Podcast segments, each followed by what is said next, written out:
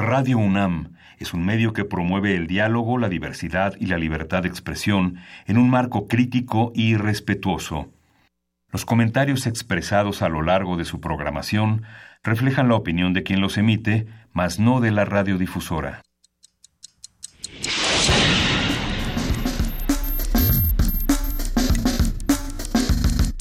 Primer movimiento. El mundo desde la universidad.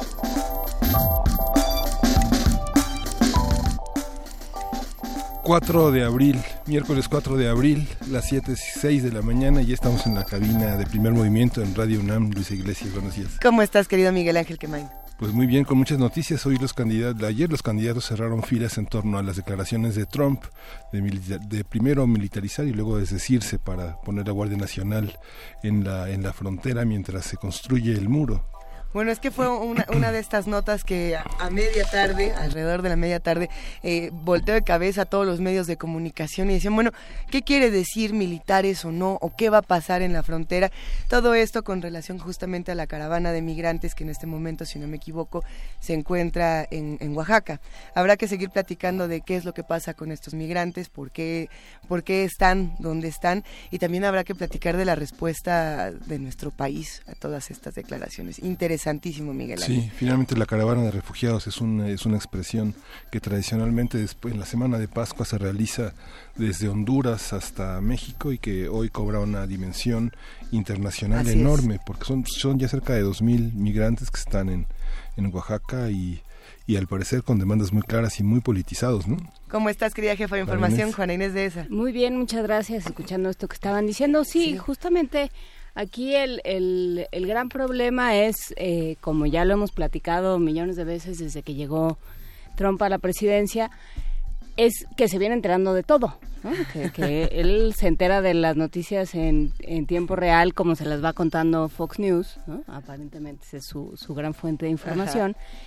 Y entonces, claro, esto que, que, que, sucede y que forma parte de, pues de, de la la vida entre Estados Unidos y México y que tiene raíces mucho más profundas. Aquí hemos hablado mucho de migración, de, eh, de las diferentes, los diferentes actores que intervienen, del lugar que ha ocupado México en este sentido de manera histórica.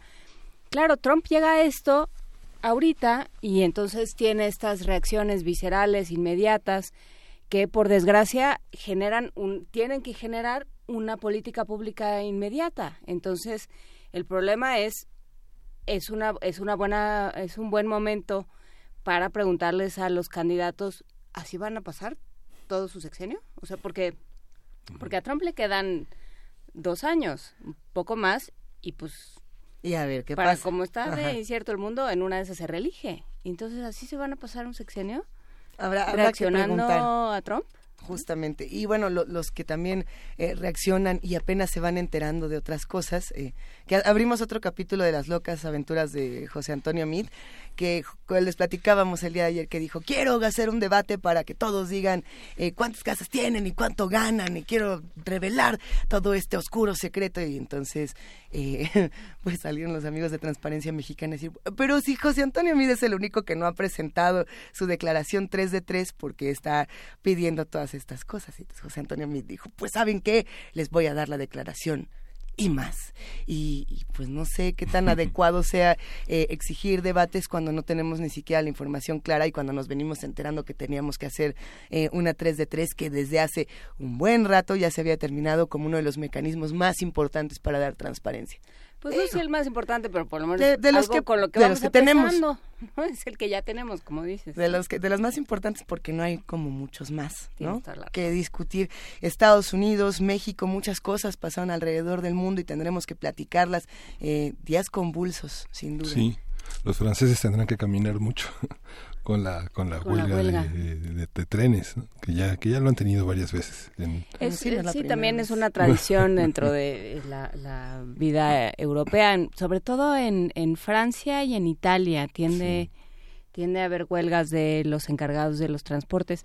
Pero bueno eso también tiene que ver con cómo el, el poder que tiene el poder de negociación que siguen teniendo ciertos gremios no ayer creo que valdrá la pena para quien esté interesado en el tema, recuperar la conversación que tuvimos ayer de 9 a 10 con eh, Alberto Alcalde Justiniani y con el Sergio, el Sergio Payares, el magistrado Sergio Payares sobre justamente qué está pasando con el trabajo en México, que, que se juega con la reforma al artículo 123, con las leyes que están, eh, que están contenidas en esta reforma, cómo se piensa poner en marcha, qué va a implicar y sobre todo qué implica en términos de pérdida de derechos para los, para los trabajadores. Vale, vale mucho la pena volver a escuchar, hay muchas reflexiones interesantes, pero por lo pronto tenemos un programa nuevecito. Así es. Sí, y muy rico y muy en las primeras, en la, en la gran discusión nacional. Vamos a tener una, una, en términos de lectura, vamos a tener a Esra Alcázar, que es editor y activista de la Brigada para Leer en Libertad. Vamos a tener un recuento de las actividades de esta brigada que continúa en, en el centro de la capital. Y que tiene un cierre espectacular este fin de semana. Vamos a ver de qué se trata. Eh, hablaremos también de, de lo que está ocurriendo con Talentland. Vamos a tener un reporte desde Talentland con Alberto Candiani, empresario entusiasta de la tecnología y como ustedes saben es conductor de Resistor, esta sección de tecnología en resistencia modulada a la barra nocturna de Radio UNAM. En la nota nacional tenemos las cuotas de género. En el INAI vamos a tener el comentario de Anaí de García Tobón. Ella es investigadora del programa de participación ciudadana de Fundar, el, este centro de análisis e investigación que trata de poner en escena los principales eh, temas de análisis nacional. Nota del día, la ley de comunicación social, un comentario de Adriana Solórzano, presidente de la Asociación Mexicana de Defensoría de las Audiencias y académica de la Facultad de Ciencias Políticas y Sociales, un tema que también se tiene que dar seguimiento.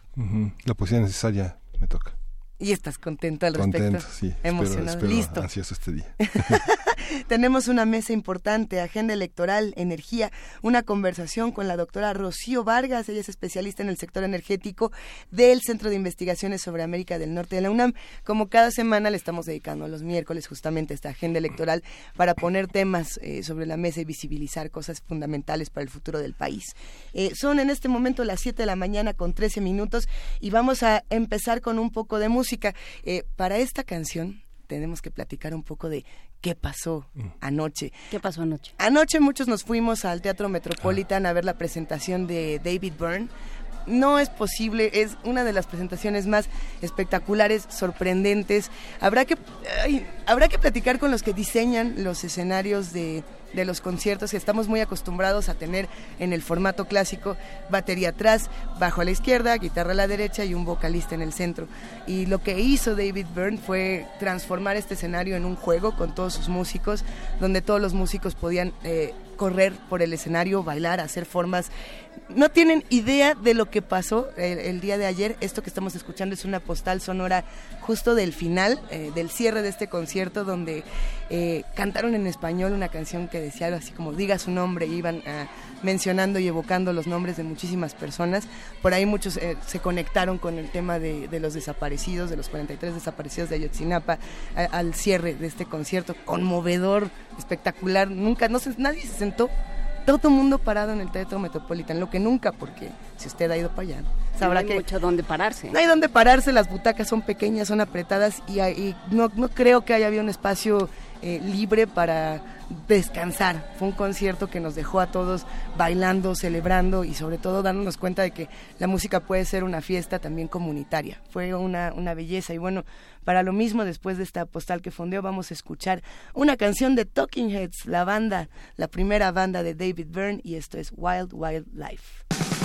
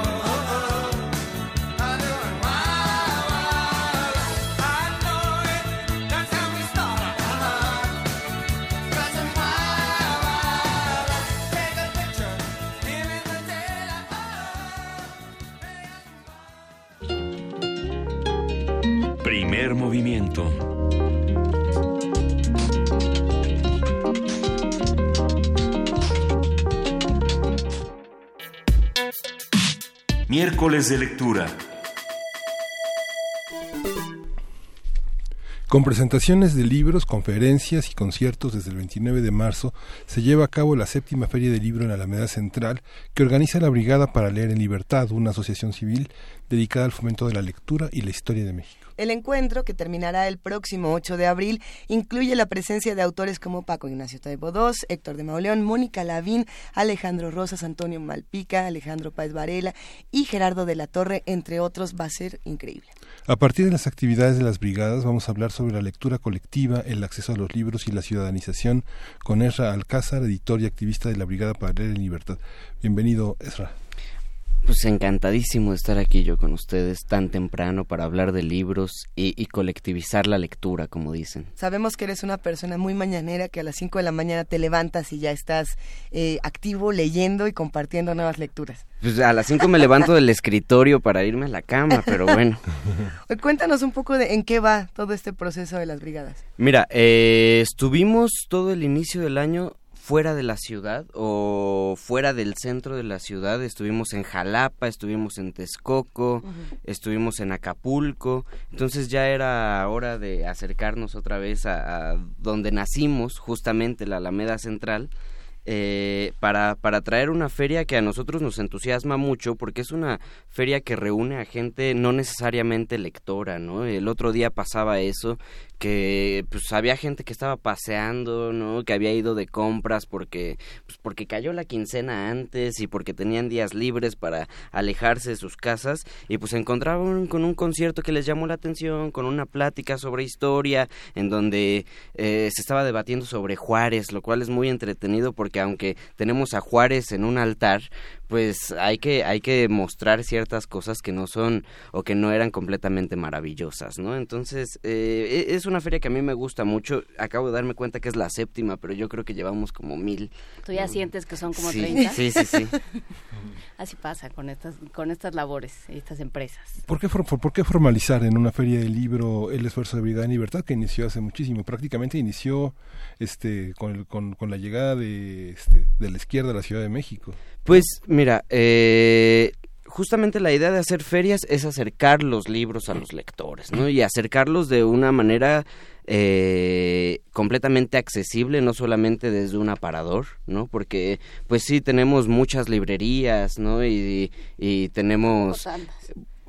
En una zona sí tenemos muchas y en otras no tenemos ninguna, ¿no? Ese es, ese es el problema. Y cuando pasamos cerca de una librería, pues a lo mejor y no nos alcanza para comprar tal libro, ¿no? Eh, a, a, a, mí, a mí me pasa mucho, ¿no? Cuando, cuando yo estaba empezando a leer, a mi mamá le encantaba comprarme libros, pero ya cuando se dio cuenta que en verdad estaba leyendo mucho, dijo, no, pues ya párale, ¿no? O, cómpratelos tú porque son realmente caros. Entonces, la idea es llevar libros económicos y buenos a la gente, ¿no?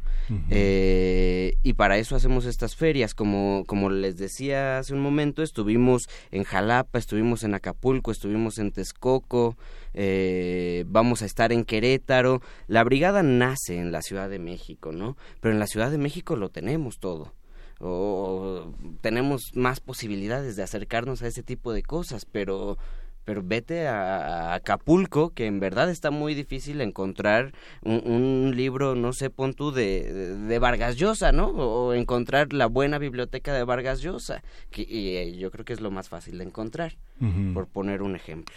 Me, me, quedo pensando en lo que le ocurre a los lectores que se han acercado a la Briga para Leer en Libertad, eh, que son muchísimos y que además uno puede verlos año con año, o ni siquiera año con año, en los diferentes eventos, pero los que son en Alameda, año con año vemos a lectores que, que están ahí y que se, casi, casi que se sientan en el mismo lugar a la presentación y que nos han enseñado que el lector tiene un espacio fundamental, que no es nada más el, el público que se siente y dice, ah, mira, qué bonitos los intelectuales que nos vienen a narrar el mundo. No, eh, son participativos, son lectores que han generado un criterio eh, impresionante con muchos comentarios y que además son muy activos en estas presentaciones. Sí, como, como lo dices, los lectores van creciendo, ¿no? Pon tú un chavito en Azcapotzalco que no estaba acostumbrado a leer, bueno, un día le cae un libro que, el regal, que le regalamos, porque eso es otra cosa que hacemos, no solamente hacemos ferias para ir a vender libros, sino que la idea principal es dar los libros, es que la gente los pueda leer, entonces regalamos libros. Eso en un principio a las editoriales no les gustaba porque decían, pues están desvalorizando eh, al libro, ¿no? Eh, eh, tú le regalas un libro a alguien y esa persona no lo va a leer porque fue gratis. Entonces, nosotros estamos convencidos de que no es así. Vemos a la gente que lee los libros, que te contestan lo que están diciendo ahí, que los tienen mucho más estudiados, ¿no? Yo creo que de los últimos libros que hemos publicado hay, hay lectores de la brigada, amigos de la brigada que se los han leído mucho más que yo, ¿no? O que conocen mejor nuestro catálogo. Eh, y, que como dice Luisa son sumamente participativos no no es un no hacemos presentaciones o conferencias donde la gente se va a sentar a escuchar nada más no siempre abrimos el micrófono aunque pues la gente luego diga cosas que no van no porque sucede eh, o, se, convierta más en, un sitio de quejas que también se da, ¿no? O sea, como somos tan abiertos e, intentamos criticar ciertas cosas, pues la gente también aprovecha y critica que pues en su colonia está pasando eso, ¿no? Lo que sé es que es un proceso, digamos, a mí me tocó ver nacer la brigada y, tiene el sello, el, tiene el sello de Paloma Saiz y de Paco Ignacio Taibodos y hay varios escenarios que se dieron. Uno, uno de ellos fue este camellón de Álvaro Obregón, en el que había todo un tianguis de libros, que eh, varios procesos eh, eh, lo clausuraron, lo cerraron y luego tal vez nos mandaron a volar porque afeaba el, camellón. Algunos, algunas instituciones de ahí que convirtieron su librería en joyería no les gustó. Sí, y todo el proceso, digamos, que tiene que ver con la creación de la Feria del Libro del Zócalo y también el tema de los libroclubs. Parece que todo este esfuerzo por leer en libertad, este activismo ya no ocupo en los canales institucionales. ¿Qué, qué, qué es lo que caracteriza? ¿Qué es lo que hace, hace que lo que distingue de otras ferias y de otras maneras de promover la lectura que ha desarrollado tanto en el, el Estado mexicano, en el ámbito federal, como en el ámbito local? Yo, que, yo creo que en primer lugar un contacto real con el lector, ¿no? Que, que tú sepas qué es lo que le interesa al lector, que tú platiques con él, que no simplemente vayas y le digas, mira, es que esto es lo que tienes que conocer, ¿no? Aquí venimos a enseñarte qué es lo que suele, suele suceder cuando, cuando se quiere compartir la lectura, cuando se quiere compartir eh, la cultura, parece que van evangelizando a la gente, ¿no? Entonces, la idea justamente es compartir con las personas, eh, descubrir qué es lo que les interesa y qué es lo que quieren eh, leer, ¿no? Eso, eso yo creo que es fundamental, porque si no, no pasas de ahí. Si no, lo que lleves no va a pegar. Entonces, si no tienes un contacto real con la gente, cualquier feria, cualquier actividad que hagas, puedes verla completamente vacía. Y, eso es ejemplo en el montón de actividades culturales que hay institucionalmente y que pues no terminan por pegar, ¿no? Eh, hace unos días platicábamos eh, justamente en la brigada de una encuesta que que salió de cómo la gente se enteraba de actividades culturales y a cuáles asistían y aunque hay muchísimas actividades culturales eh, impulsadas por, por el Estado, ya sea eh, gobierno de la Ciudad de México o, gobierno federal, ya sea IMBA, algo así, eh, pues la gente no se entera. ¿no? o van a las que promueve la, la inversión privada, por así decirlo, ¿no? las editoriales que son quienes hacen más chamba en eso, ¿no?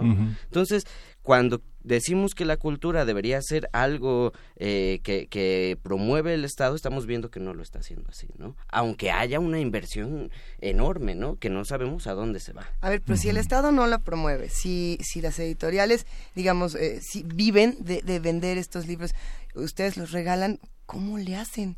¿Cómo le hacen para organizar tantas ferias, para reunir a tantos autores, para tener tantas actividades? ¿Cómo se organizan? Porque es un reto interesantísimo. Pues con amigos, con amigos que saben que no les podemos pagar un peso porque vayan a nuestras, a nuestras ferias, por ir a dar una conferencia, porque no tenemos con amigos que nos regalan sus libros y con, y con fundaciones y diferentes instituciones que, que, nos, que nos ayudan, ¿no? Por ejemplo, un libro de los que eh, se editamos recientemente eh, de poesía de Roberto Fernández Retamar que nos regaló sus derechos eh, y que eh, publicamos con dinero de la Rosa Luxemburgo, ¿no? Una fundación alemana que hace muchas cosas y entre ellas nos apoya a nosotros para publicar libros, ¿no? Bueno, hay que decir que le cede los derechos. Los, los derechos no se pueden regalar porque uno nunca los pierde. Ni modo. Aunque haya escrito uno una cosa horrible, desde uno hasta que... más allá de la muerte. Eso ¿Cuántas sí cosas quisiera uno decirme a te bueno, lo regalo? 75 años más después de la muerte. O sea, entonces, no, no, no, se lo ceden. Eh, para que hagan una edición especial y, y sea eh, forme parte de este trabajo de la brigada. ¿Cómo conforman su catálogo? Digo, desde pues luego con cuates, pero, pero, o sea, digamos, ¿cómo, cómo elegir los textos? Puro gusto. Eso es completamente arbitrario. De todos. O sea, somos 16 personas en la brigada, 16 personas que leemos, que nos interesa la, la literatura, que nos interesa la historia y que pues así como hay cosas que no podemos dejar pasar, ¿no? O sea, como si nos ofrecen publicar a Edmundo Valadez, pues lo tenemos que publicar, ¿no? Eh, eh, porque sí, o sea, no, no, no lo piensas dos veces, ¿no?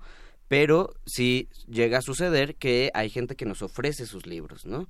Eh, que no son escritores completamente reconocidos que dicen, bueno, a mí me gusta lo que hace la brigada, escribí una novela y queremos que, y, me gustaría que la publicaran ustedes, ¿no? Entonces, pues nos toca echárnoslo a tres, cuatro personas y ver si nos gusta a todos y órale, se publica. Del catálogo que tienen justamente de, de todas estas publicaciones, eh, de los rockstars como puede ser Edmundo Valadez, hasta los más underground, ¿cuáles serían desde tu punto de vista a lo mejor los libros que uno debería de conservar o que uno tendría que estar persiguiendo con la brigada? Mira, yo creo que hay cosas que no se pueden conseguir fuera de la brigada. Por ejemplo, publicamos eh, Operación Masacre de Rodolfo Walsh, que no lo puedes encontrar si no lo bajas piratísima de internet o te vas a Argentina y lo compras en ediciones La Flor carísimo, ¿no? Antes de que se muriera Walsh, eh, ya había un interés de que... No, no, no, no, no, no, no, no. Antes de que se muriera la viuda de Walsh, eh, se hizo ahí una de las viudas de Walsh, se hizo ahí una combinación de intereses para que se nos dieran los permisos y publicamos una edición de, de ese libro, ¿no? Publicamos Mis gloriosos hermanos de Howard Fast, una novela sobre, sobre el pueblo judío que es muy difícil de conseguir eh, igual que, que Espartaco, aunque Espartaco todavía lo puedes comprar, pero carísimo, ¿no? Ese tipo de cositas que de, de, plano son muy difíciles de conseguir. O publicamos un libro muy bueno de Pedro Salmerón sobre, sobre Benito Juárez, una biografía que había publicado, no me acuerdo si fue Era, no, fue Planeta. Eh, es que también publicamos uno de Eduardo Antonio Parra sobre Villa, que ese sí lo tenía era. Entonces son libros que las editoriales pues decidieron no volver a reeditar, ¿no? Que no se vendieron bien, que no les gustaron, lo que sea, aunque ya no haya y pues que a nosotros nos parece que son muy importantes, ¿no? Entonces, esos libros los recuperamos y los publicamos. Sí, bueno, antes de que todos nuestros eh, nuestros amigos y compañeros editores hablen levantados en armas, hay que decir que bueno, son son vocaciones distintas, ¿no? Las editoriales Si nadie está peleado con nadie. No, no, pues eh, en una en, en, una sociedad eh, de ciudadanos y de lectores, pues todo el mundo todos conviven, ¿no? Hay, pero sí hay de pronto hay esta lógica de mercado y esta lógica tan grande y esta lógica de conglomerados también te lleva a que muchos títulos se vayan por la coladera, claro. se, queden ahí porque no son justamente, porque no tienen un gran público. ¿no? y luego yo creo, o sea, para las editoriales también es muy difícil ponerte a publicar, no sé, una novela gráfica en América Latina de un autor español que lo único que ha hecho es eh, son otras dos novelas gráficas de las cuales solo llegó una que vendían aquí carísima y que trajeron eh, 50 ejemplares que desaparecieron. Entonces nadie lo conoce no entonces algo maravilloso pasó que eh, hace dos años trajimos a Ángel de la Calle eh, al Zócalo publicamos una novela gráfica de unas 200 páginas, 300 páginas, lo cual ya implica un costo muy, muy grande para algo así. Sí, porque lo más caro de hacer libros es el papel. O sea, por, por mucho que nos guste y nos guste nuestro trabajo y lo apreciemos, lo más caro siempre es cargar los libros y, pagar el papel. Sí, entonces Ángel nos cedió los derechos de esa novela hasta ese momento inédita. Se hicieron mil ejemplares para regalar en el Zócalo. Pegó muy, muy bien Eh, algunas personas en Random House se interesaron para comprar los derechos para América Latina. Y después hicimos otra edición de mil ejemplares que se regaló en la Feria del Libro de La Habana, porque también vamos cada año a la Feria del Libro de La Habana, y después varias editoriales europeas lo agarraron y ya se publicó en portugués, en italiano, entonces esas cosas sirven muchísimo, ¿no? O sea, eh, y ahí es cuando les decimos a las editoriales, no estamos desvalorizando el libro, ¿no? Estamos creándoles lectores a sus, a sus autores. Entonces, de un autor que era muy poco conocido y que pon tú un chavo de, de, de la prepa no se atreve a gastarse los 300 pesos que tiene en comprar un libro tan caro, pues ya primero lee uno y dice, ah, mira, ve, este que me regalaron, si me gustó, entonces puedo sacrificar esos 300 pesos en comprarme la gran novela. Sí, hay que decir también que parte de la brigada se genera también en la idea de para, para leer de boleto en el metro, ¿no? Que son los, los tirajes masivos que se repartieron con la idea de que los lectores una vez que concluyeran la lectura lo devolvieran en los espacios que se habían destinado. ¿Qué pasó con esa? Ahí están las dos antologías para leer de boleto 1 y para leer de boleto 2 accesibles en la red en el sitio que se llama brigada para leer en libertad.com. Sí, y están más de 150 títulos que hemos publicado con sus excepciones que son eh, los que no están ahí para descarga, son los libros que tienen derechos y que solo nos dieron la autorización para hacer una edición impresa que se regaló, que se acabó y que ya no hay, ¿no? Son dos, tres títulos. Pero todos se pueden, la mayoría se pueden eh, consultar y leer ahí. Eh, Leer ahí o descargar, descargar. Descargar, descargar y te los llevas en PDF y los imprimes, lo que quieras. Hay gente que los imprime, sorprendentemente, pero bueno. Pues es que hay quien todavía dice leer es leer en papel. Sí, es que, pero yo creo que le sale más caro, pero bueno.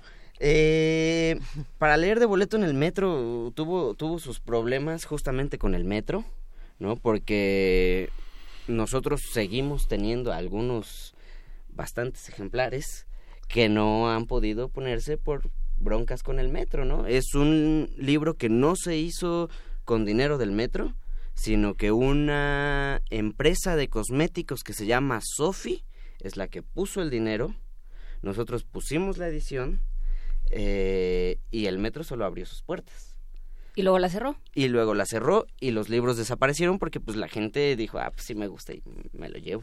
¿No? O sea, no quiero leerme solamente uno, sino quiero leerme cinco más. A ver, que, que un lector eh, vaya en el metro o en cualquier espacio donde dice, toma un libro y regresa, y no lo regrese y se lo quede, ¿es algo bueno o es algo malo? Porque muchas personas, en este caso en particular, dijeron, pues a lo mejor parecerá algo malo, pero estos lectores lo van a compartir con otros lectores en sus propias comunidades y quizá, quizá algo se pudo haber cumplido. Sí, no, y... O no, es que, es que no lo sé, es que es complicado. Mira, la idea de que tomes el libro y lo regreses a mí me parece maravillosa. Yo creo que hay más posibilidades de que más personas lo lean y, es espectacular, ¿no? Pero no sé, yo no me atrevo a decirle a alguien déjelo ahí y cómprese otro libro, ¿no? O lea otra cosa, porque no, tampoco puede. Es que todo forma parte de un sistema, que eso es en lo que yo insisto hasta el aburrimiento, que es eh, si tú dijeras, ah, bueno, ya leí 10 eh, páginas de, pues, yo qué sé. Mujercitas. Este, mujercitas, entre las patas de los caballos, este, los pasos de López, lo que se te dé la gana. Y, y, bueno, ahora de aquí voy a ver si está en mi biblioteca que tengo en el barrio. Y entonces lo sigo leyendo. Si hay una biblioteca en tu barrio. Ese es y el si la biblioteca que hay en tu barrio está abierta. No, porque esa es otra cosa. O sea, esa sería la lógica. En esa lógica, por supuesto que lo dejo. Pues por supuesto que lo dejo y yo ya ahorita busco el de mi biblioteca y ya estuvo. Pero eso no sucede. O sea, tenemos una red de lectura que no está funcionando, que tiene, o sea, una cadena de libro, como lo llaman los especialistas, a la que le faltan muchísimos eslabones. Entonces, ¿cómo vas? O sea, si vamos pensando en programas aislados, pues no, no funciona. No va a salir. ¿no? Entonces, claro, claro, es que aquí no puedes poner nada porque todos se lo roban y claro, es que aquí no se puede. Pues no, ¿no? Pensando en esta lógica de lo único que te queda es ir a la, a la librería y comprarlo. Si te encuentras una librería en tu camino y, si tienes dinero. libro, bueno, ya si tienes dinero, sea por sentado que no tienes, ¿no? Porque si no, no estaríamos en este problema, ¿no? Mira, bueno, quién sabe, hay gente que, que roba libros aún teniendo, pero eh, con qué comprarlos. Eh, pero eh, con, con, con, lo que estabas diciendo, eh, para leer de boleto en el metro se hizo con la idea de que iba a haber muchísimas pérdidas de libros, ¿no? Ya lo tenían contemplado. Claro, y por eso imprimimos muchísimos. Pero ¿qué pasa? Que después el metro no quiso seguir. ¿no? Y, y, y, y esa eh, eh, eso es algo que se repite una tras otra vez eh, en, en, en, los proyectos que, que se intentan formalizar y que ves que funcionan, ¿no? Formalizar, me refiero a, a hacerlo con alguna institución que, que se comprometa a mantenerlo, ¿no?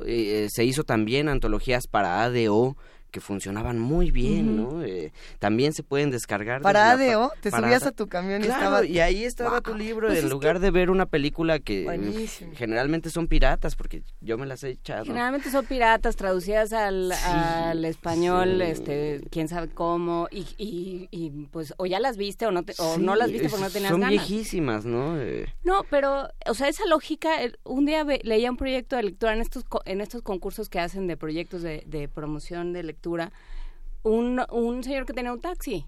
Y entonces ahí tenía, tenía un catálogo, además, este, lo incluyó en el proyecto y era un catálogo variadísimo, interesantísimo. Y entonces la gente se subía y pues sí, si, te, si, si tienes que ir un trayecto de una hora o de 45 minutos, pues empiezas a ojear lo que te den. Una caja de cereal, o sea, ves a la gente en el metro, por ejemplo, leyendo un folleto hasta sus últimas consecuencias. Aunque sea la cosa más absurda, uno lo lee. Pues porque todo porque el tiempo sí, ¿en qué te ocupas, no? Claro, Entonces, este, entonces, pues sí, si tú les das, insisto, los vinos de la ira o lo que se te ocurra, pues ahí está, ¿no? Yo, yo, yo, esto ya es un, un, breviario.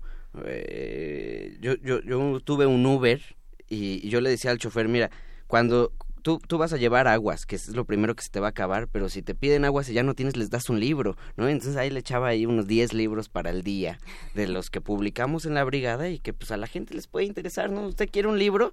Ah, no, pues sí, ¿no? Está súper padre.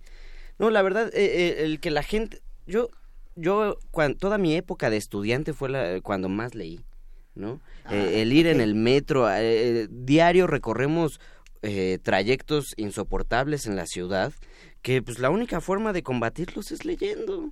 A mí, me parece la mejor forma. Yo así así me leí novelas que nunca creí que iba a leer, ¿no? Los hermanos Karamazov, eh, eh, Palinuro de México. Bueno, todo Fernando del Paso me lo leí en el metro. Sí, Pero cuando te dicen es que yo no tengo tiempo para leer, pues, no? pues nos, nos roba tanto tiempo esta ciudad que bueno, pues ya ocuparlo en leer. Ahora que nada, no es lo mismo este, ser joven, a lo mejor cuando no sé, algunos fuimos jóvenes u otros son jóvenes o los que los jóvenes van mutando todos los días y van teniendo nuevas exigencias, nuevas preocupaciones, están viviendo muchas violencias distintas a las que a muchos nos tocó vivir en nuestra infancia.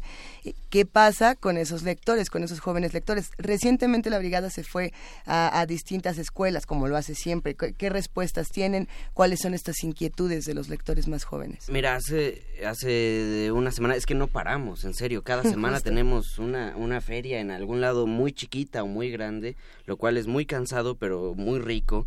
Y estuvimos hace dos semanas, algo así, en el CUM, que queda aquí a dos pasos de, Radio UNAM. Y es, es una prepa que, que, al lado del auditorio donde damos las conferencias, pues tiene una iglesia, ¿no? Eh, entonces, es sorprendente la respuesta de los chavos.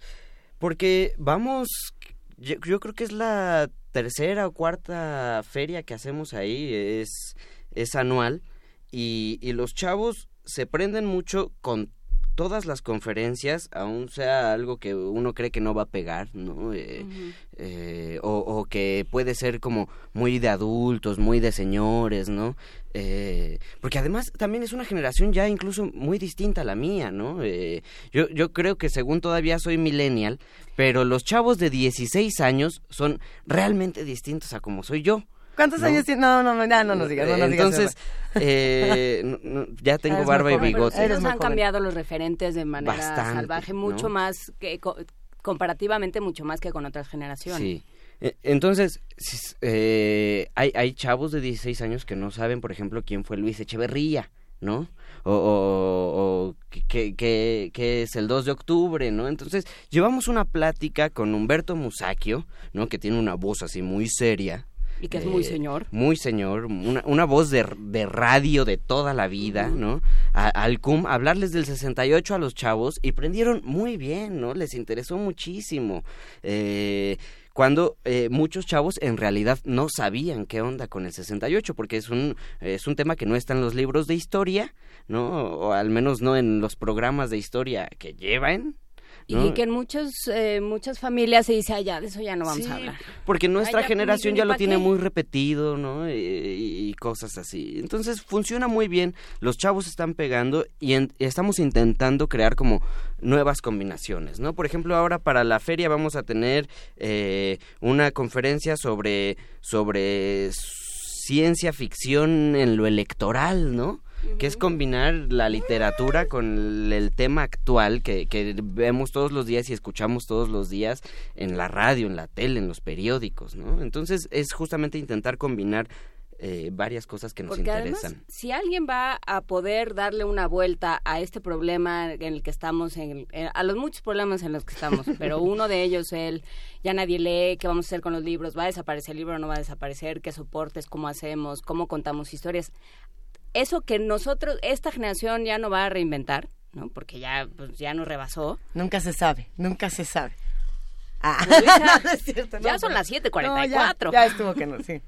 Entonces, bueno, pues que este eh, nos quedan ellos. Entonces, bueno, se sigue leyendo de la misma forma y hasta cierto punto se siguen leyendo las mismas historias o se sigue o se sigue pudiendo transmitir la misma eh, el mismo afecto y el mismo interés por las mismas historias, porque los clásicos esos son. Sí, todos los días un chavo descubre a Dostoyevsky y empieza a clavarse en la filosofía, ¿no? Y descubre su vocación, o, o todos los días un chavo se enamora y empieza a leer a Benedetti y ya después va saltando otras cosas. Eh, seguimos leyendo lo mismo, seguimos dedicando los mismos poemas, seguimos enamorándonos de la misma forma, aunque la forma de, de, de, mandar ese poema, de fusilarnos a, a, a, Hellman, ya no sea copiándolo en, en tinta morada en una eh, hoja de papel fabriano, sino mandándolo por Telegram, ¿no? Eh, sigue siendo fuera la primera vez, además, reinventándolo, como dices. Pero bueno, nos vamos. Eh, cuéntanos eh, dónde, dónde van a estar, qué va a haber, eh, cómo integrarnos a esta feria de gran cierre. Ok, mira, estamos en la Alameda Central, a un costado de Bellas Artes, tal cual, a un costado saliendo del Metro Bellas Artes, y vamos a estar ahí hasta el domingo. Hoy, por ejemplo, vamos a tener a Genaro Villamil platicando de la importancia de las redes sociales en las elecciones, ¿no? Eh, va a estar muy interesante. Voy a decir muy rápido el programa, muy, muy, muy rápido. el jueves, o sea, mañana tenemos a Oscar de Pablo con un libro que se llama La Rojería, que son pequeñas biografías de como 400 comunistas. Entonces es muy, muy eh, eh, interesante. El viernes vamos a tener a Fabián Giles con un libro sobre el 10, 2018 y a Paco Taibo teniendo un mano a mano con La Roña, este actor muy muy divertido, entonces eso va a estar muy interesante. El sábado, tengo que decirlo, es mi día favorito porque prácticamente invité a todos los que más me gustan. Entonces vamos a empezar desde las 3 de la tarde, eso sí tenemos que decirlo, entre semana estamos desde las 5 hasta las 7 más o menos y en fines de semana empezamos temprano. El sábado estamos desde las 3, va a estar eh, Gerardo Porcayo y Luisa Iglesias con una plática que es la política política en la ciencia ficción. Estoy lista para hablar de aniquilación, una vez más. No, no es cierto. pero está muy emocionante, sin duda. Después, a las 4 de la tarde, van a estar Olayo Rubio y Arturo Rodríguez, quienes eh, han estado haciendo un programa de ellos no les gusta que le digan así, de radio por internet. Eh, Convoy. Eh, es que es una plataforma. Convoy es una plataforma de contenidos en audio. Es que resulta que sí no es podcast. Hay que, hay que pues sí, analizar seguimos diciendo eres como un disco rayado cuando ya ni hay discos. ni modo. Para nosotros va a seguir siendo un programa. Los millennials que hagan lo que puedan. Entonces, están haciendo un programa donde analizan la semana electoral, que a mí me parece muy interesante porque Olayo tiene una visión muy distinta a la de Arturo, que pues Arturo es un periodista de toda la vida, ¿no? Entonces... Y está en la página de, la vida. Sí, el programa está en la página y bueno, eh, sigo diciéndolo, ya se nos acabó muchísimo el tiempo. Bueno, eh, después de Olayo y Arturo van a estar Jorge Comensal y yo mismo hablando sobre la obra de Jorge Comensal. Y después tenemos la presentación de Tiembla, un libro de Almadía, donde van a estar varios de sus autores. Es una antología que el dinero, se, bueno, ya lo conocen, se va a donar a Tejamos, Oaxaca. Y terminamos con una charla de Bernardo Barranco sobre el INE, quien estuvo investigando cómo qué pasó con el INE en, en aquel lugar. Eh, en el Estado de México. Platicamos con él sobre el infierno electoral. Muchísimas gracias, R. No, de la Brigada para Leer en Libertad. Láncense al Zócalo de aquí al domingo. A la Alameda Central. A la Alameda Central, perdón, a todas estas actividades. Muchísimas gracias, R. Alcázar. Y vamos a escuchar... Vamos a ir de Alexander London, April.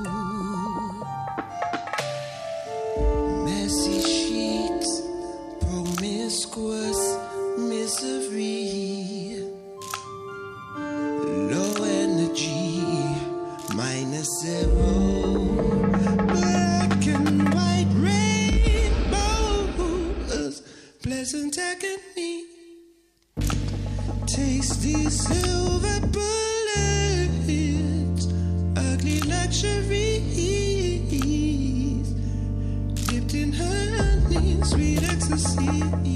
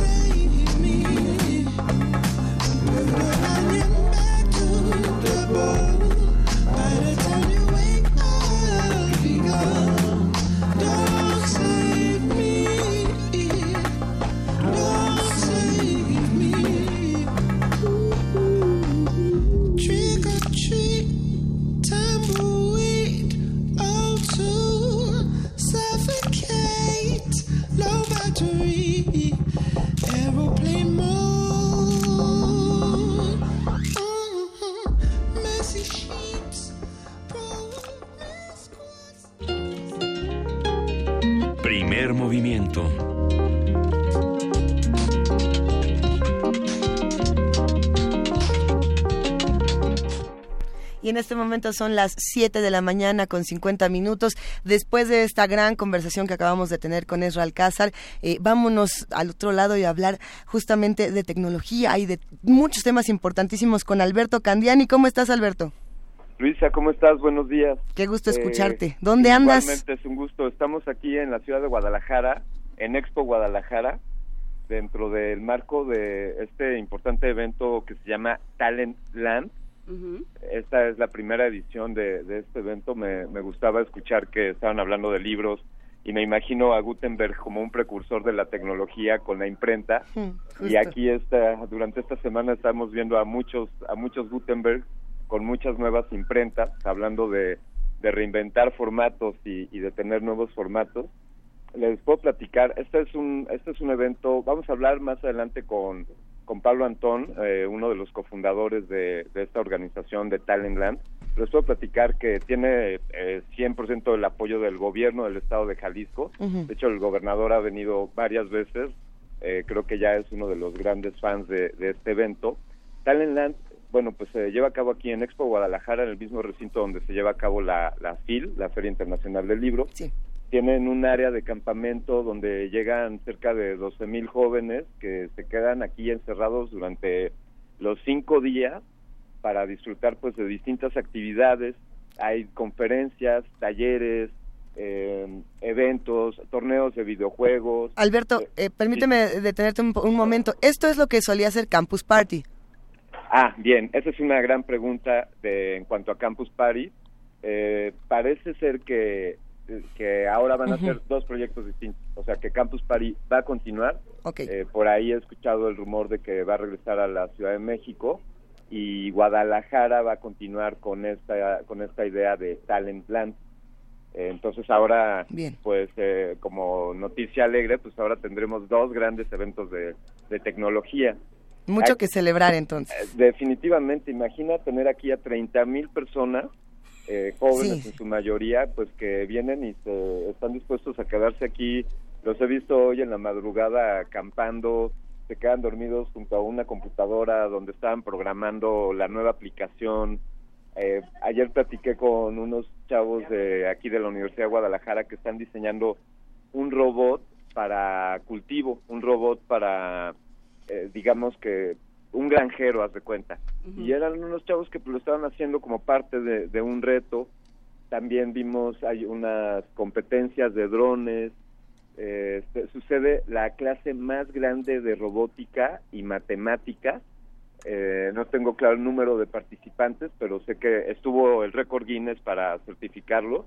Es una clase pues, de, robótica para jóvenes y esto también lo inauguró el gobernador de, del estado.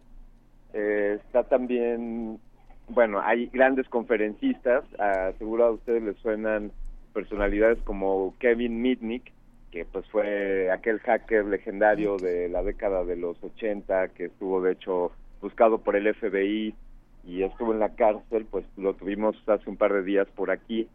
También estuvimos, quizá eh, nuestra audiencia lo recuerde a Bigman, aquel emblemático personaje de que, es eh, difusor de, de, la ciencia.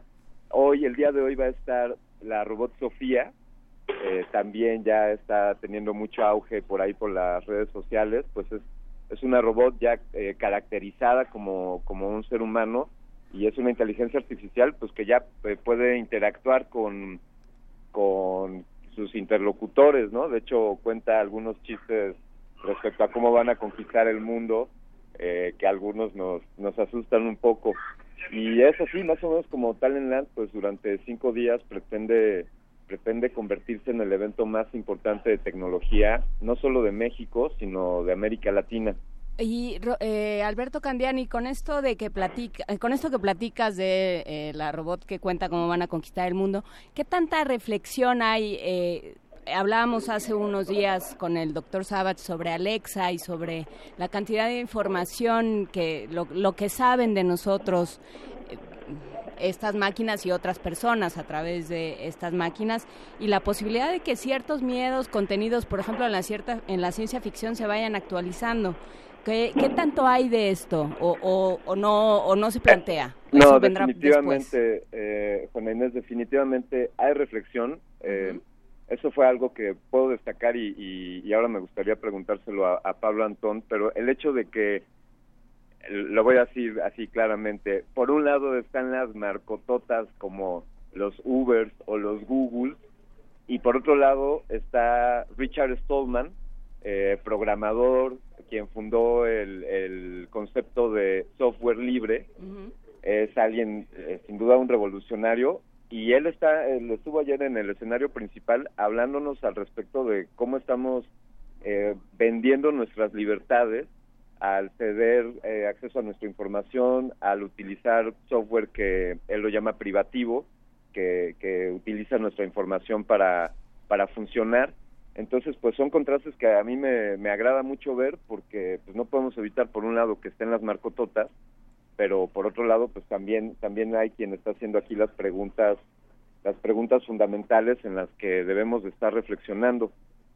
Pues sí, ¿cuánto tiempo nos queda como especie si los robots ya pueden aprender? Pero bueno.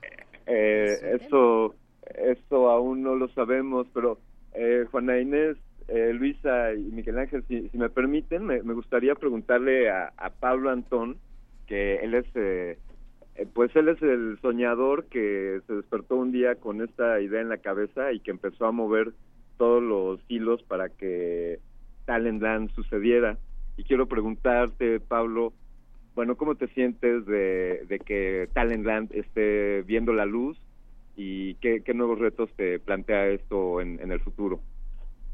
Estoy encantado, exultante, maravillosamente bien. Me encuentro feliz de que la primera edición pues haya tenido, está teniendo ya el resultado de éxito total y bueno pues el reto es hacer crecer esto. En México obviamente bueno ya está claro que vamos a, permanecer en Jalisco pero también hacerlo crecer en el mundo. Pablo y es así que es decir ya Talentland y Campus Party ya serán dos iniciativas distintas y cada uno va por su propio camino. Absolutamente totalmente compatible y lo único que van a ganar en esto van a ser los propios chavos no que van a tener dos ofertas y cuanto más mejor. Es decir, yo no tengo, yo no, no puedo hablar mal de Campus Party, al revés, solamente puedo hablar bien, forma parte de mi historia, he sido soy cofundador también de, ese evento y me alegro muchísimo de que siga adelante, que tenga vida y que, y que, me parece que lo van a hacer en Ciudad de México, con lo cual, pues maravilloso. Oye, Pablo, de, desde acá de la cabina de Radio UNAM en la Ciudad de México, con Inés de esa me pregunta algo respecto a eh, qué tan cercano vemos que robots como Sofía y la inteligencia artificial poco a poco se empiecen a apropiar de, nuestras actividades. ¿Qué será, ¿Qué será el Talentland de unos años con inteligencia artificial caminando por aquí? Mira, hay una cosa que es cierta y que va a ocurrir sí o sí, y es que no hay nada que una máquina no vaya a hacer mejor que un hombre, nada, en el futuro. Lo que no se sabe cuándo va a pasar esto, es decir, lo que si empezamos a, visualizar el futuro, lo que está claro es que no va a haber ningún empleo para las personas, ya no van a quedar. Es decir, todas las máquinas van a hacer nuestro trabajo. Afortunadamente, hay mucha gente que me dice, uy, pero ¿qué vamos a hacer nosotros? ¿Qué peligro? ¿Qué, qué barbaridad? ¿Qué? No, mucho mejor. Es decir, imagínate que las máquinas nos provean de todo lo que necesitamos. Pues maravilloso, nos dedicaremos a otras cosas que son más humanas. Lo que pasa es que nos han dicho durante muchos años que el trabajo es, eh, sin trabajo no, no estamos realizados. Yo, y hay mucha gente que me dice, uy, es que no tengo trabajo, no me siento persona. Pero, ¿qué coño? Es una, expresión española. Pero eh, no al revés. Nosotros lo que vamos a poder hacer es pues, explorar, investigar, amar, cuidar a nuestros hijos, es decir, cosas que son genuinamente humanas. Eh, y el tema de la inteligencia artificial, pues bienvenida sea. Es decir, yo creo que, que imagínate eh, eh, mm, tener eh, máquinas que sean capaces de pensar mejor que nosotros y que nos ayuden ¿no? a seguir investigando. Imagínate, a, nuestra exploración, nuestra investigación, nuestro desarrollo no tendrá límites. Alberto. Yo no soy, yo, yo no soy temeroso de ese mundo, sino al revés. Me encantaría poder vivirlo. Eh, Alberto, nos quedamos, muchísimas gracias por, por esta conversación, nos quedamos con esta, eh, con esta reflexión de, de Pablo Antón. Sí, Pablo Antón, de Pablo eh, Antón. cofundador de, de Talentland. Y te agradecemos mucho esta, esta participación desde Guadalajara. Nosotros les agradecemos a ustedes y un fuerte saludo a toda la audiencia de Primer Movimiento. Escuche Alberto Candiani en Resistor a través de Resistencia Modulada y nosotros ya nos vamos. Primer movimiento. Hacemos comunidad.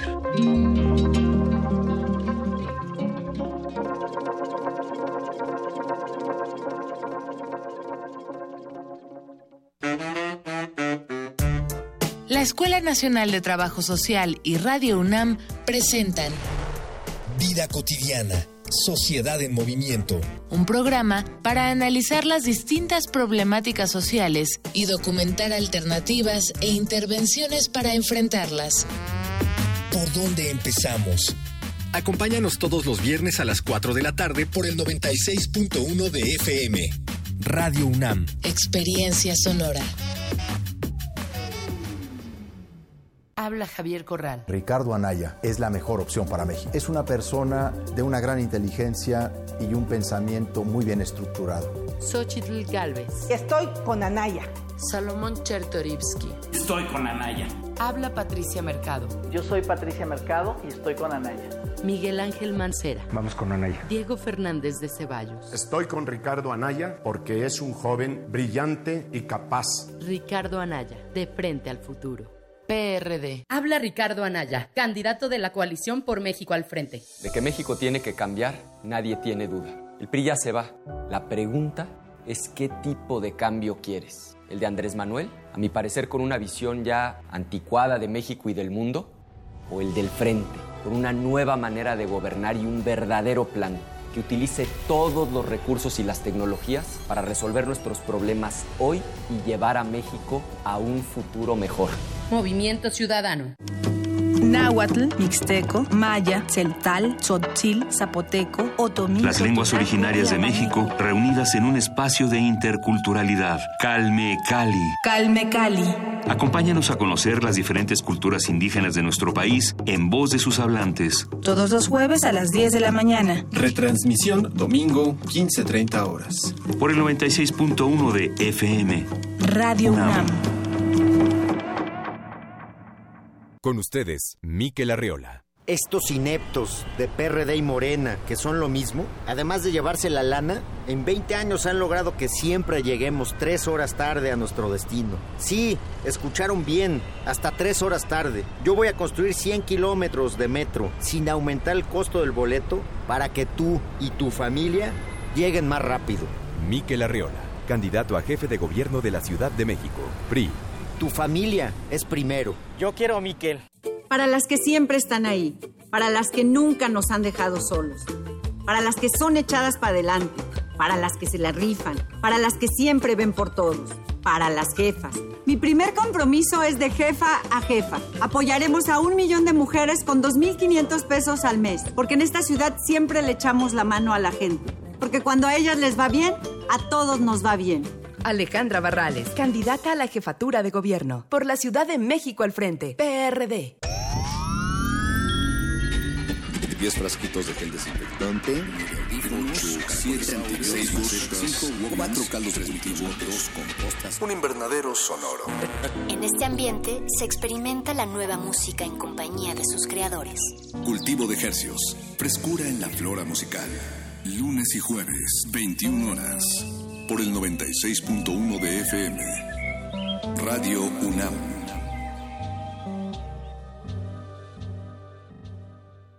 Habla Andrés Manuel López Obrador. Tres compromisos, no les voy a fallar.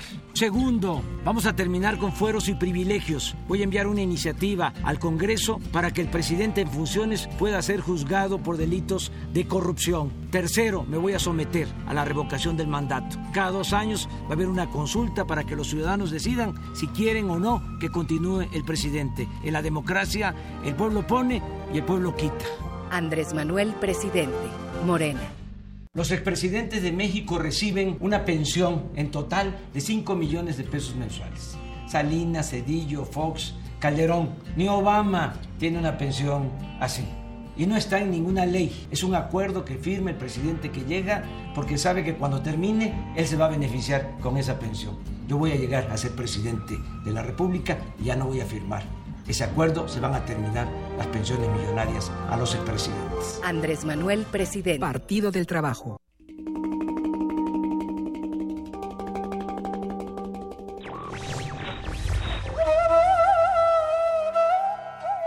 Solo es digno de libertad quien sabe conquistarla cada día. Goethe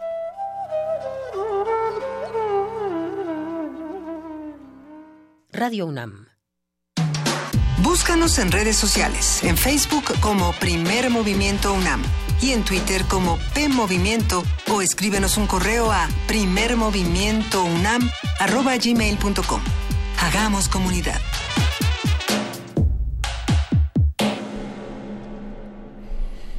Abril 4, 8, 6 de la mañana y estamos en TV UNAM y continuamos con la, segura hora, la segunda hora de primer movimiento en Radio UNAM y estamos Juan Inés de esa. Buenos, días. Buenos días, Luisa Iglesias. Buenos días, Juan Inés. Buenos días, Miguel Ángel. Saludamos a todos los que hacen comunidad con nosotros y los invitamos a que nos acompañen estas dos horas que nos quedan de primer movimiento para seguir platicando y seguir construyendo nuevas maneras de leer al mundo. Y por ahí me pareció súper interesante contrastar la visión de Esra Alcázar en la primera hora hablando de los libros con la de Alberto Candiani en Talentland, que finalmente son dos maneras de expresar y de leer la realidad eh, completamente, algunas dirían distintas, pero no, porque sí se encuentran encuentran, ¿no? Eh, en la ciencia ficción, por ejemplo, es donde se pueden encontrar tanto los desarrollos tecnológicos como los desarrollos literarios. Creo que fue una primera hora de lo más interesante, sin duda. Sí, contrapuntos este, muy, muy interesantes. Guadalajara desarrollando 30.000 participantes en, en, una, en una feria en Expo Guadalajara, en la que estuvimos en, en noviembre del año pasado transmitiendo para la Feria Internacional del Libro, pero que Expo es un lugar que reúne muchísimas iniciativas y una de ellas es la tecnología hoy. Como lo, mencionaba Juana Inés en, este final de la primera hora, eh, ¿qué se va a discutir alrededor no solamente de los avances tecnológicos, sino de las razones y de los porqués de todos estos avances, el para qué? Eh, el, el tema de Alexa a mí me parece que sigue dando la vuelta y que tendríamos que consultar qué va a pasar con nuestra información en, los medios digitales. Por ahí eh, estuve escuchando en, diferentes conversaciones justo sobre el tema de, política, de ciencia ficción y demás, que decían es que las elecciones en nuestro país serían mucho más fáciles si tuviéramos una máquina que en la que metemos nuestro voto y de inmediato se se, se digamos, se contabiliza. Sí, pero si a eso le sumas que cualquier máquina es susceptible de ser hackeada. Es, es que ese es el punto. Entonces, y, y en este país. Es, es, que no debe tener inteligencia artificial. No es que la máquina vaya a tomar sus propias decisiones, sino que solo sea un contador y que solamente eh, el software se, digamos, se alimente. Y, y la pregunta era, bueno, siempre hay una persona, por lo menos que da clic para que empiece eh, una máquina. Eh, si tenemos ese intercambio, potencialmente todo puede ser hackeado, ¿no? Entonces, que digan, no, pues es que ya no va a haber fraude porque hay una computadora, eso no garantiza nada, ¿no? Y, y de ahí el, debate pues, migró al tema de, bueno, es que en Estados Unidos sí se hace así, tenemos cómputos distintos y decíamos, bueno, en Estados Unidos gana, no, no, no, es, no es el mejor ejemplo de representatividad porque ganan personas como Donald Trump cuando no tenían la mayoría de los votos, ¿no? Por temas de representatividad y todas esas cosas. Está, está pues bueno. Sí, por su, por su república representativa, pero ese es otro tema. Ese es otro tema porque en este momento nos vamos a la nota nacional con las cuotas de género. Primer movimiento.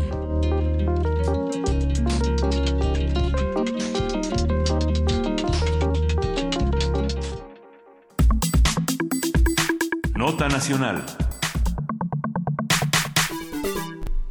El pasado 31 de marzo, Arely Cano terminó sus funciones como presidenta del Instituto Nacional de Transparencia, Acceso a la Información y Protección de Datos Personales, mientras que Jimena Puente renunció como comisionada del INAI para ir por una diputación plurinominal por el PRI. El Senado ya inició el proceso para la renovación de ambos cargos. En los próximos días, 34 aspirantes, de los cuales 20 son mujeres, deberán comparecer ante las comisiones de anticorrupción y participación ciudadana y de justicia.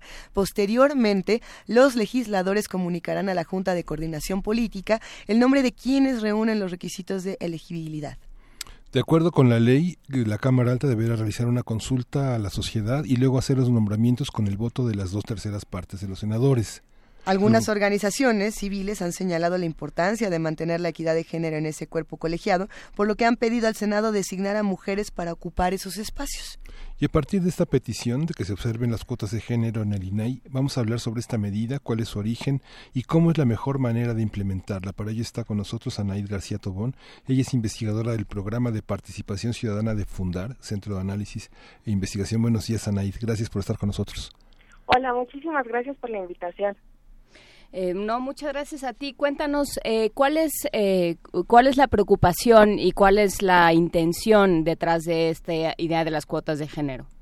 Pues mira, la idea de las cuotas de género, cuando hablamos de las cuotas de género, nos, nos referimos precisamente a medidas temporales que se exigen para incluir a las mujeres, ya sea en las listas electorales, usualmente se habla de este tema, pero también para que las mujeres puedan acceder a cargos públicos de otro índole, en este caso no electoral, y se han establecido algunas medidas para que pueda incrementar su participación. En las designaciones generalmente se establece desde la ley que eh, los cuerpos colegiados tendrán que integrarse bajo la paridad de género. Esa es la intencionalidad. Desde los años 90 aquí en México se han eh, implementado tanto en México como en países de América Latina, cuotas de género, pues para elevar el porcentaje de la participación de la mujer en procesos de toma de decisión, ¿no? Estas acciones afirmativas, pues crean oportunidades para que algunos grupos puedan acceder a derechos que históricamente se les han negado debido a la discriminación racial, social o de género. Y justo en la, en la esfera política, estas acciones afirmativas se orientan a facilitar el acceso a las mujeres a cargos políticos, de modo que puedan gozar del derecho a participar en los procesos de toma de decisión del país y ser elegidas. Ok, entonces, eh, porque bueno, siempre entramos en discusiones y eh, de Luisa Iglesias se prepara para sus no no no no bueno siempre o sea la discusión de las cuotas de género y de sobre todo de, las acciones afirmativas siempre es es interesante porque bueno siempre está el argumento de pues dejemos las cosas como están trabajemos eh, porque cada quien porque todos tengamos igual eh, igual oportunidad de acceder a los puestos y eh, pues estará el mejor, ¿no? Claro. Y, y esto no es así. La historia nos enseña que esto no es así, Anaí.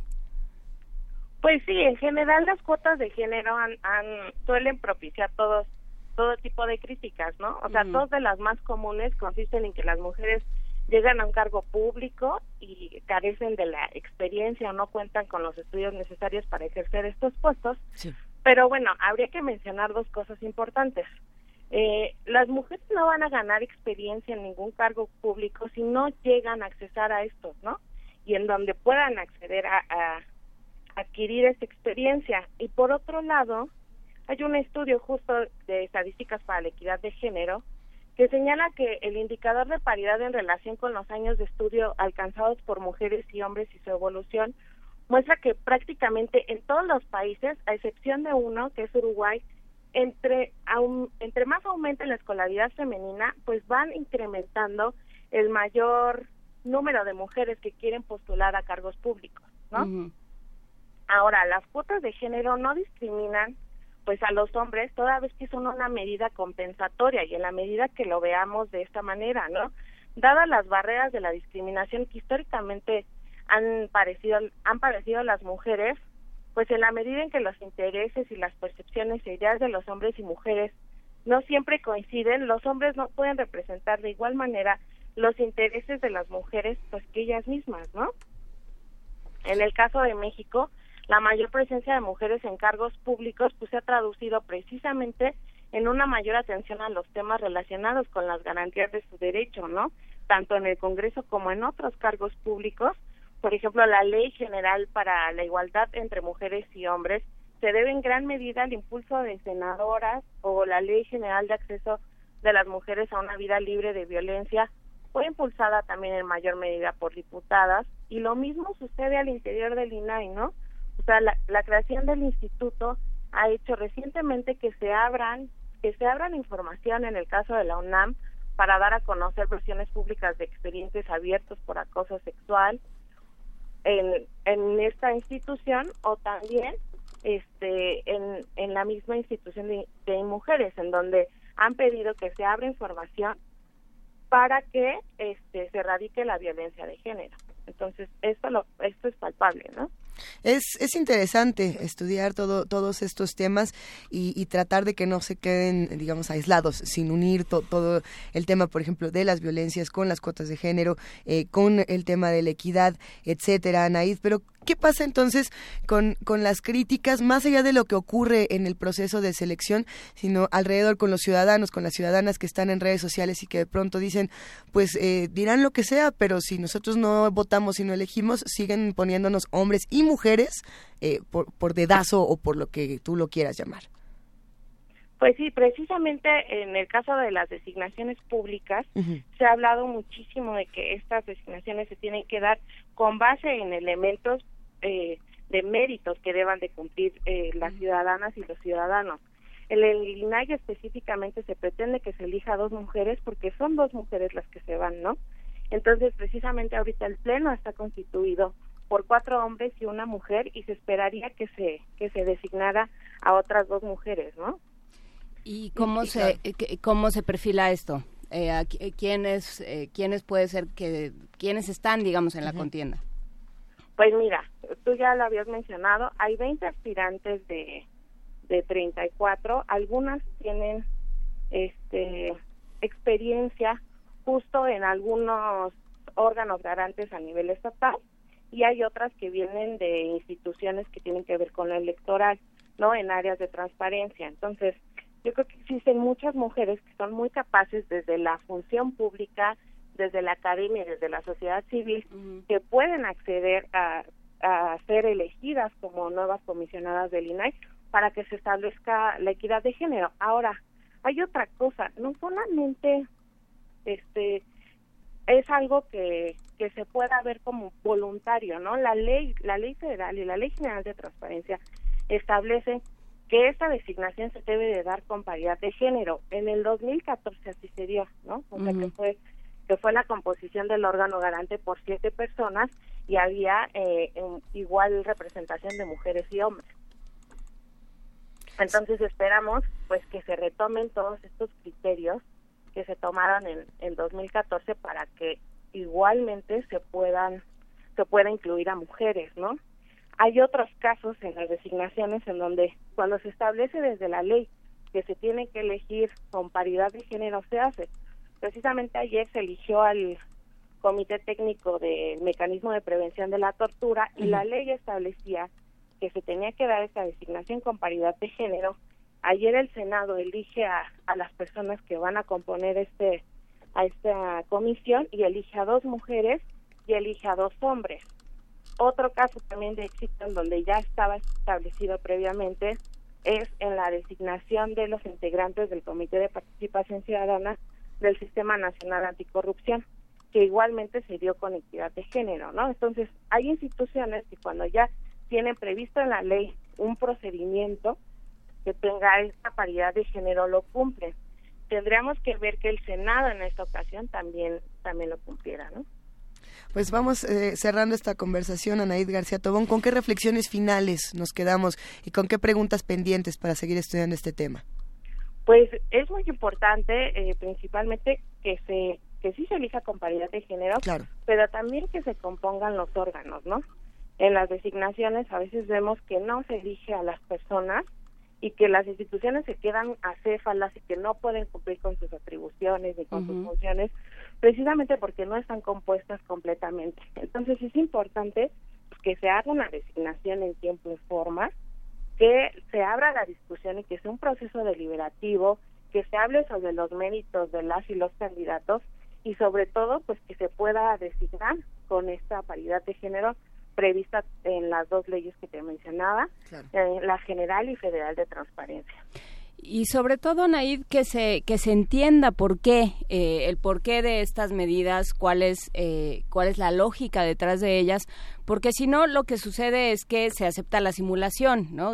porque ese es el, el, gran problema del que siempre terminamos hablando en este espacio, que es existen las regulaciones, están marcadas de cierta forma y sin embargo se prestan siempre a simulaciones. Lo hemos visto eh, con este caso, ¿no? El, las, las famosas Juanitas, lo que se lo que se ha ido haciendo con las eh, con, con estas cuotas de género y em, que, que, también viene de un desconocimiento de por qué no puede ser así o por qué eh, necesitamos que sea de otra manera para que terminemos por sentirnos representados todos, ¿no? O sea, cuotas de género, pero también cuotas eh, de, de acuerdo con las diferentes... Em, los diferentes pueblos originarios, una serie de, de discusiones que tenemos que dar en este país para que haya de verdad una representatividad completa. Sí, y precisamente este tema se tiene que abordar no solamente desde lo electoral, sino también del acceso a las mujeres a cargos públicos no electorales.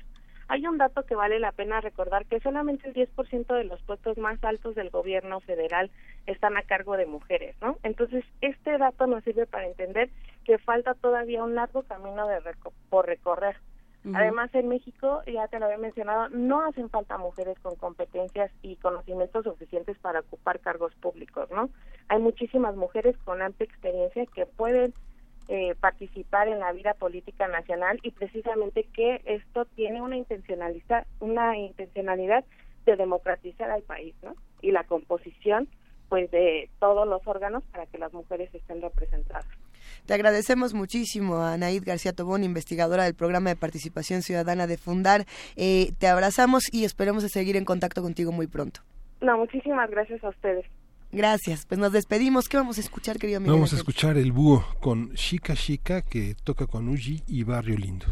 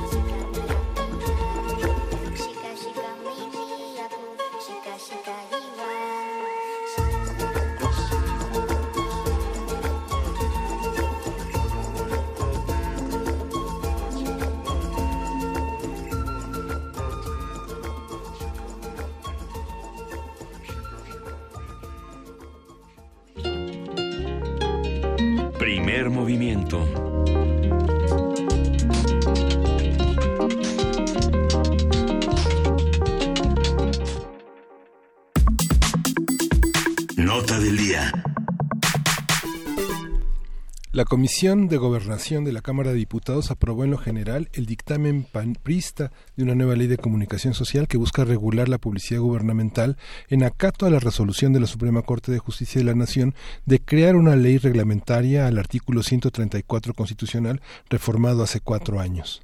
La nueva ley fue aprobada con 15 votos del PRI, el Partido Verde y Nueva Alianza, 8 en contra y una abstención. Varios organismos de la sociedad civil, como Artículo 19 y Fundar, han cuestionado el dictamen porque, según afirmó el colectivo Publicidad Oficial en un comunicado, ese documento es una simulación flagrante de la garantía de la libertad de expresión y viola los acuerdos de Parlamento abierto, no atiende los problemas que supone la publicidad oficial, como ser un mecanismo de control indirecto de, las líneas editoriales, la asignación discrecional de recursos públicos millonarios, su utilización para fines proselitistas o electoreros, entre otros. La palabra del día de hoy, Miguel Ángel, parece ser que va a ser simulación. Sí. Hoy, hoy justamente es un poco el tema del primer movimiento. A partir de la propuesta de ley vamos a hablar sobre sus problemas, las respuestas que ha recibido y la forma en que medios y ciudadanos pueden incidir en la discusión. Todo esto lo vamos a platicar con Adriana Solórzano, presidenta de la Asociación Mexicana de Defensorías de las Audiencias y académica de la Facultad de Ciencias Políticas y Sociales de la UNAM. Adriana, bienvenida, qué gusto que nos acompañes. Gracias. Buenos días, el gusto es mío. Siempre es un placer estar aquí en casa. Hijo, pero con un tema tan complejo como este, ¿qué, qué es lo que ha pasado en los últimos días y, y por qué es tan importante discutir esta ley de comunicación social? Pues ya lo dijiste y lo dijiste bien, estamos ante una simulación, una triste simulación. Para quien no tenga eh, antecedentes, hay que decir que esta regulación se está llevando a cabo porque una asociación civil interpuso un amparo y lo ganó. O sea, que lo ganó porque tenemos derecho a que se regule ese gasto. Son millones, miles de millones los que se destinan a la publicidad gubernamental y se hace de manera discrecional. ¿Por qué es tan importante que no se asigne el presupuesto de manera discrecional? Porque los gobiernos suelen utilizar estos recursos precisamente para controlar las líneas editoriales de los medios. Es una es un control indirecto. Es No les decir, pago para que me peguen. Exacto. Si quieres recibir dinero, pues entonces eh, digamos que tu línea editorial debe ser este afín a los objetivos de ese gobierno que la asigna. Si tenemos una ley que establece claridad sobre cómo se asigna ese dinero, el gobierno deja de tener ese poder indirecto sobre las líneas editoriales de los medios. Por eso es tan importante y por eso artículo 19 estableció este o interpuso ese amparo. Eh, ahora, la Suprema Corte de Justicia de la Nación le da la razón a la asociación civil, obliga al Congreso a que legisle, pero lo que hace el Congreso, en lugar de acatar los lineamientos de la Suprema Corte de Justicia de la Nación, de lo que se ha analizado de lo que los especialistas fueron el, el 20 de marzo pasado a exponer al, al Senado, lo que hace es retomar la discrecionalidad con la que se asigna y volverlo ley. Sea, el mismo procedimiento que se usa en este momento que no es suficiente, que deja un margen muy amplio precisamente para desvío de recursos, para utilización inadecuada o indebida de estos, lo que hace es volverlo norma. Y entonces no solamente simulación, es una burla, porque todo eso por lo que hemos peleado y que nos ha parecido que es inadecuado, ahora está peor porque ahora va a estar por ley entonces incluso este rebasa el, el mero asunto de la, de la simulación. A ver, ¿cómo, cómo que va a estar por ley? Vamos, eh, va- vamos este, descomponiéndolo para entenderlo. Sí, mira, desde hace, eh, ¿qué será? Un- a, a partir del 2000 se empezaron a establecer lineamientos por parte de Secretaría de Gobernación para controlar, más que para asignar claramente, era para controlar eh, los mensajes publicitarios del gobierno federal. Son más de 150 dependencias y entidades, casi 200 las que ejercen federalmente recursos. ¿Qué es lo que, es, qué es lo que hace la Dirección General de Normatividad de Medios? Digamos, recibir eh, los programas o proyectos de campaña en los que cada dependencia o entidad va a este va, a hacer publicidad o y, y los planes de medios en los que va a invertir. Secretaría de Gobernación lo hace para tener como un panorama claro sobre qué temas se van a manejar ese año, dar una línea a todas esas dependencias y autorizar o decir, no, eh, este medio no, pon este. Eh, digamos que esos lineamientos con el tiempo y durante diferentes administraciones, porque cada una ha sido distinta, los directores tienen diferentes niveles de conciencia y sensibilidad, algunos los utilizaban para ah, hacer más transparente la asignación de recursos otros definitivamente para precisamente marcar aún más las arbitrariedades con las que se asigna. El caso es que estos lineamientos nunca han sido suficientes. Por ejemplo, una de las cosas que establecía estos lineamientos es que todos los medios tenían que certificar su circulación, no su tiraje, su circulación. Porque bueno, hay chistes que dicen, bueno, ¿y cuál es tu tiraje? No, pues como del 80%, porque nomás vendo el 20%, ¿no? Todos los demás los tiro. Eh, entonces no nos sirve el tiraje, nos sirve la circulación pagada. ¿Cuánto realmente circula y cuánto realmente compra la gente? Era, por ejemplo, un criterio de asignación. Pero ¿qué pasa cuando esos mismos lineamientos dicen que esa circulación pagada va a ser eh, certificada como el medio decida que la debe certificar? O sea, puede contratar a quien lo vaya a certificar. Puedo contratar a mi primo a Calcúlico. Sí, que dice, yo vi, de veras, yo vi, yo vi, yo vi que, que, que, de verdad circularon. Entonces, al final esos lineamientos nunca fueron suficientes. Eran a lo mejor buenas intenciones de determinadas administraciones, pero nunca fueron suficientes.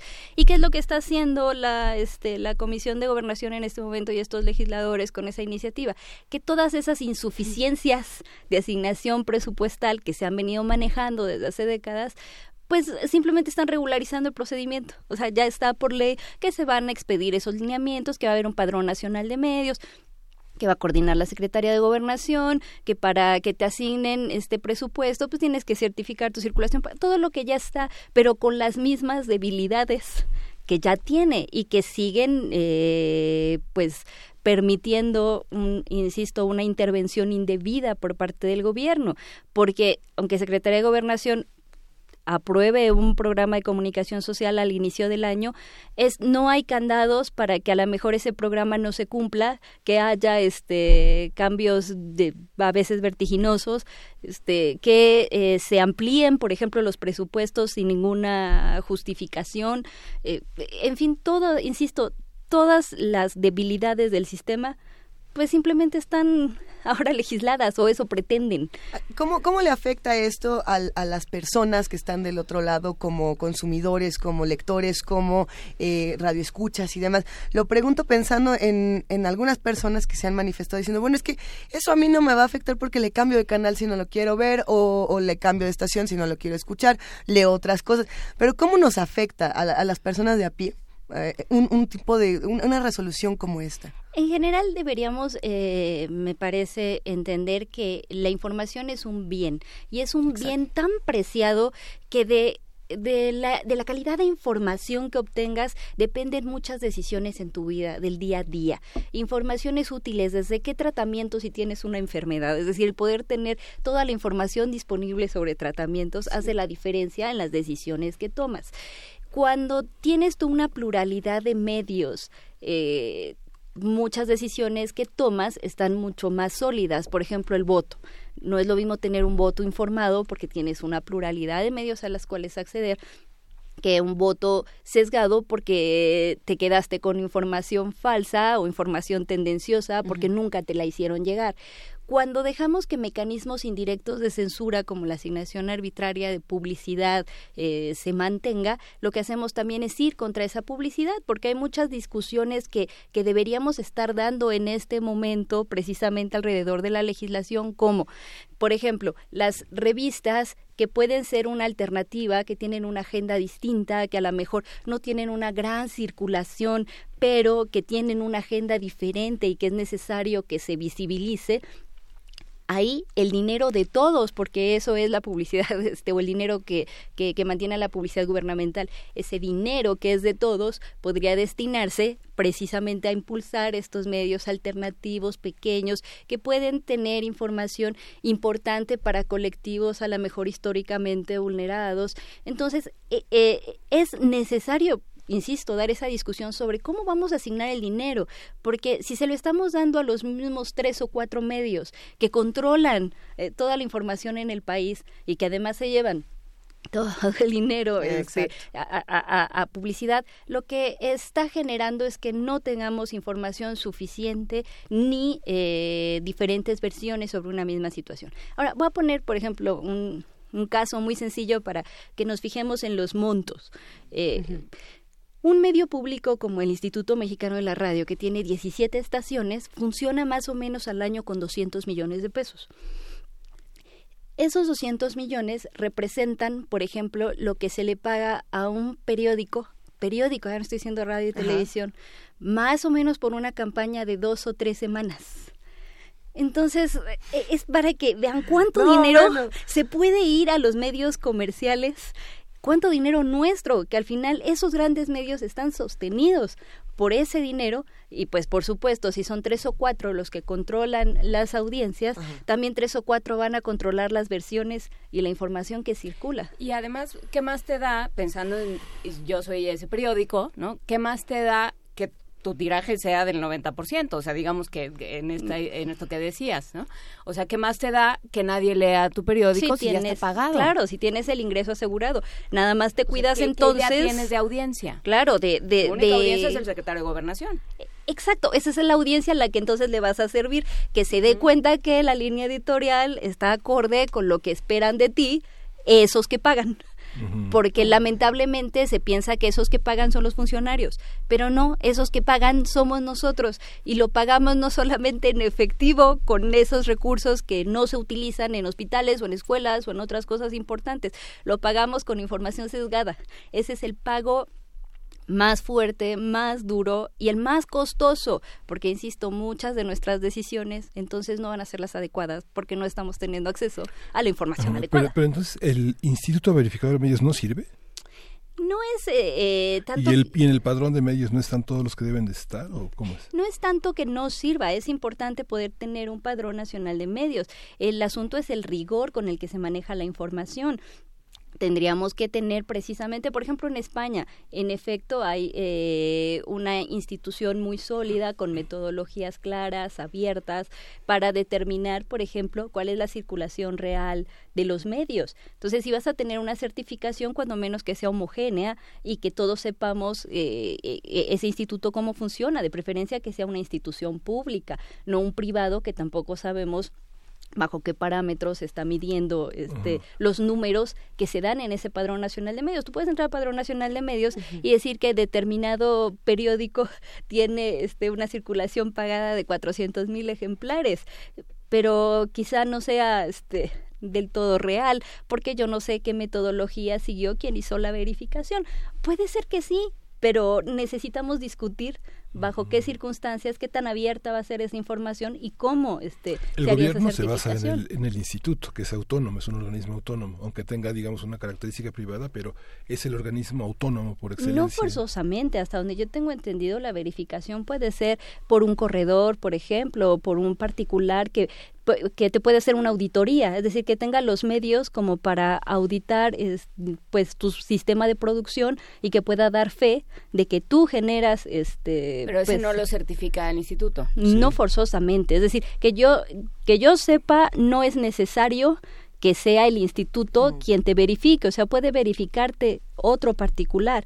Ahora, insisto que también hay cuestiones que no debemos perder de vista, como el asunto de que no todo es circulación pagada, porque entonces los más grandes van a seguirse llevando la mayor cantidad de, dinero. Tendríamos que ver, por ejemplo, calendarios editoriales. Hay eh, revistas que surgen, este, ajá, se llevan una tajada importantísima de publicidad gubernamental, aparecen dos números y después ya no están o portales de Internet. Todo eso permite desvío de recursos y permite fraudes. Entonces también qué experiencia o qué antigüedad o qué condiciones debe reunir un medio para que se le asigne publicidad. E insisto, y en el caso de los pequeños que pueden tener muchos años sobreviviendo con dificultades, pero que aportan una agenda importante o una visión importante a la discusión pública, ¿cómo se les puede estimular?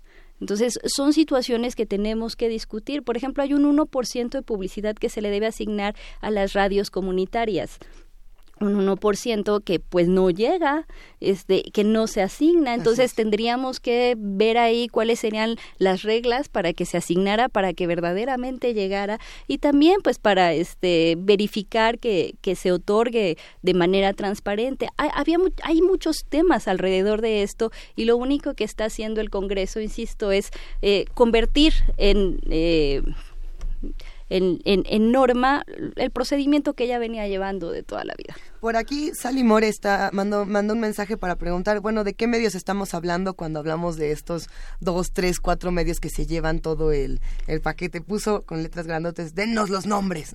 pero no, sé si se pueden dar los nombres ahora, pero... Eh, mira, pues son las grandes televisoras. de, entrada, las grandes televisoras, la Organización Editorial Mexicana, en el caso de, de los periódicos, o sea, los soles, por ejemplo.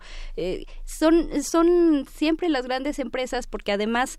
Eh, eh, hay que pensar que hay también grandes instituciones que invierten mucho dinero, instituciones públicas. Las que invierten normalmente más dinero son aquellas que tienen entrada de ingresos privados, bueno, no, no ingresos privados, que tienen autogeneración de ingresos.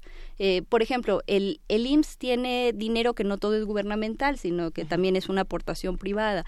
O eh, CFE autogenera ingresos, pues porque cobra la, la electricidad. Esos tienen permitida mayor libertad a la hora de asignar la publicidad, precisamente porque supuestamente autogeneran ingresos y dan servicios que requieren ser publicitados. Esas empresas al tener incluso mayor libertad, la verdad es que es la manera o la vía para asignar grandes recursos a las televisoras. A ver, pensemos, tenemos tiempos oficiales. ¿Qué son los tiempos oficiales?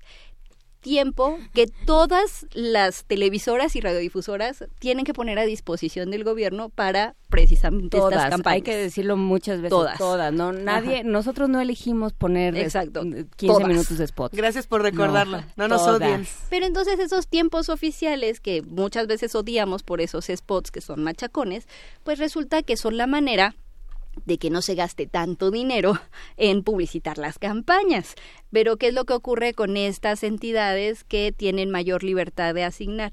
Que pueden decir, no, pero es que en tiempos oficiales yo no puedo controlar la pauta. Entonces, como yo sí quiero controlar la pauta, entonces yo voy a invertir en la televisora en este tiempo prime time y entonces gastan cantidades, de veras, son grandes cantidades. Una campaña chiquita de IMSS puede llevarse cuando menos 10 millones de pesos, o sea, chiquitita. Este, las grandes, pues más de 100 millones de pesos. Entonces estamos hablando de mucho dinero que sale a través de esas dependencias y entidades y que es necesario transparentar. ¿De qué deben de vivir los medios? No sé, por ejemplo, la presencia del periódico Reforma en México significó una dignificación, gran parte del, del, oficio del periodista. El reportero ya no era alguien que tenía que pedir publicidad, que viajaba con los recursos del periódico, que compraba las cosas que, que requería, mientras que en la mayoría de los medios los periodistas son invitados, eh, se, les trata con un aparato de relaciones públicas que siempre está a la medida de los deseos del patrocinador y que, y que orienta de alguna manera las líneas editoriales. Esa presencia también de, de, ese periodismo independiente es importante. Los corresponsales en México, los grandes periódicos como Le Monde, New York Times, este, los periódicos alemanes como Die Spiegel, etcétera, tienen esa autonomía frente a la publicidad y al patrocinio de los gestores estatales y privados? Pues mira, yo pienso que lo ideal es que los medios tuvieran una diversificación eh, de ingresos tan amplia que no dependiera de un solo actor, porque tan malo es que el gobierno te marque tu línea editorial como que tengas un gran patrocinador del que dependes y entonces también va a incidir en tu línea editorial. Sería ideal que, que, gran parte de eh, su financiamiento procediera de sus propias audiencias y de sus propios lectores. Pero la situación en México es muy compleja. Eh, eh, pasa igual que en los medios electrónicos, como los medios se desarrollaron, eh, pues, o grandes medios pudieron desarrollar monopolios y control del mercado gracias, por ejemplo, a estos mecanismos indirectos de, de, de asignación eh, de publicidad, pues resulta que ahora los chiquitos no tienen posibilidad de pelear con los grandes. Y entonces eh, las posibilidades de diversificación, de financiamiento para muchos medios, para la mayoría, serían difíciles. Lo ideal es que ninguno tuviera que necesitar de la publicidad gubernamental, que no necesitáramos impulsar a estos medios pequeños con publicidad gubernamental, que pudieran digamos, salir adelante solos por la calidad de sus contenidos. Pero siendo realistas, no somos eh, un país que estemos realmente acostumbrados a pagar eh, por la calidad de la información. Nos han acostumbrado, por ejemplo, a la televisión gratuita, queremos que en Internet todo sea gratuito, que los portales sean gratuitos, que nos dejen acceder gratuitamente, y eso tiene un costo, insisto, y el costo es que entonces el control de las líneas editoriales puede caer o en los privados, los grandes patrocinadores, o en el gobierno. Si no queremos pagar por la información, pues ese es el costo pero lo ideal, por supuesto, es que tuviéramos poder adquisitivo como ciudadanos para podernos dar el lujo de financiar medios. Es que hay, porque eh, muchas personas dirán, oye, yo sí de verdad quiero pagar este podcast, no tengo dinero, no tengo computadora a punto. Entonces, ¿Qué pasa? partimos de eh, un país donde el poder adquisitivo es muy bajo, donde tu prioridad para gastar está en la alimentación, en el vestido, en el transporte, no en pagar la información. Y entonces, bajo esas circunstancias reales, de audiencias que no pueden pagar por esa información, pues lo mejor es que los medios cuando menos intenten no depender de un solo patrocinador o de un puñado pequeño de patrocinadores, sino de muchos patrocinadores chiquitos. Es decir, que cada uno contribuya con una parte pequeña para que no haya un control este, de un ah, solo patrocinador. Y, por supuesto, no depender de todas maneras de esa publicidad gubernamental por más transparente que sea. Lo mejor es tener una diversificación de, de, financiamiento, pero insisto, no es tampoco tan sencillo entre el ideal y lo que y las condiciones en las que estamos no es fácil. Ahora, hay ejemplos en la historia, también mencioné Reforma, pero proceso, cuando López Portillo le cierra la publicidad a la revista, generan una cosa de suscripciones inédito en la historia del periodismo mexicano. Claro, porque ahí podemos ver la solidaridad de las audiencias cuando se dan cuenta de la necesidad o de los lectores de la necesidad de esos medios.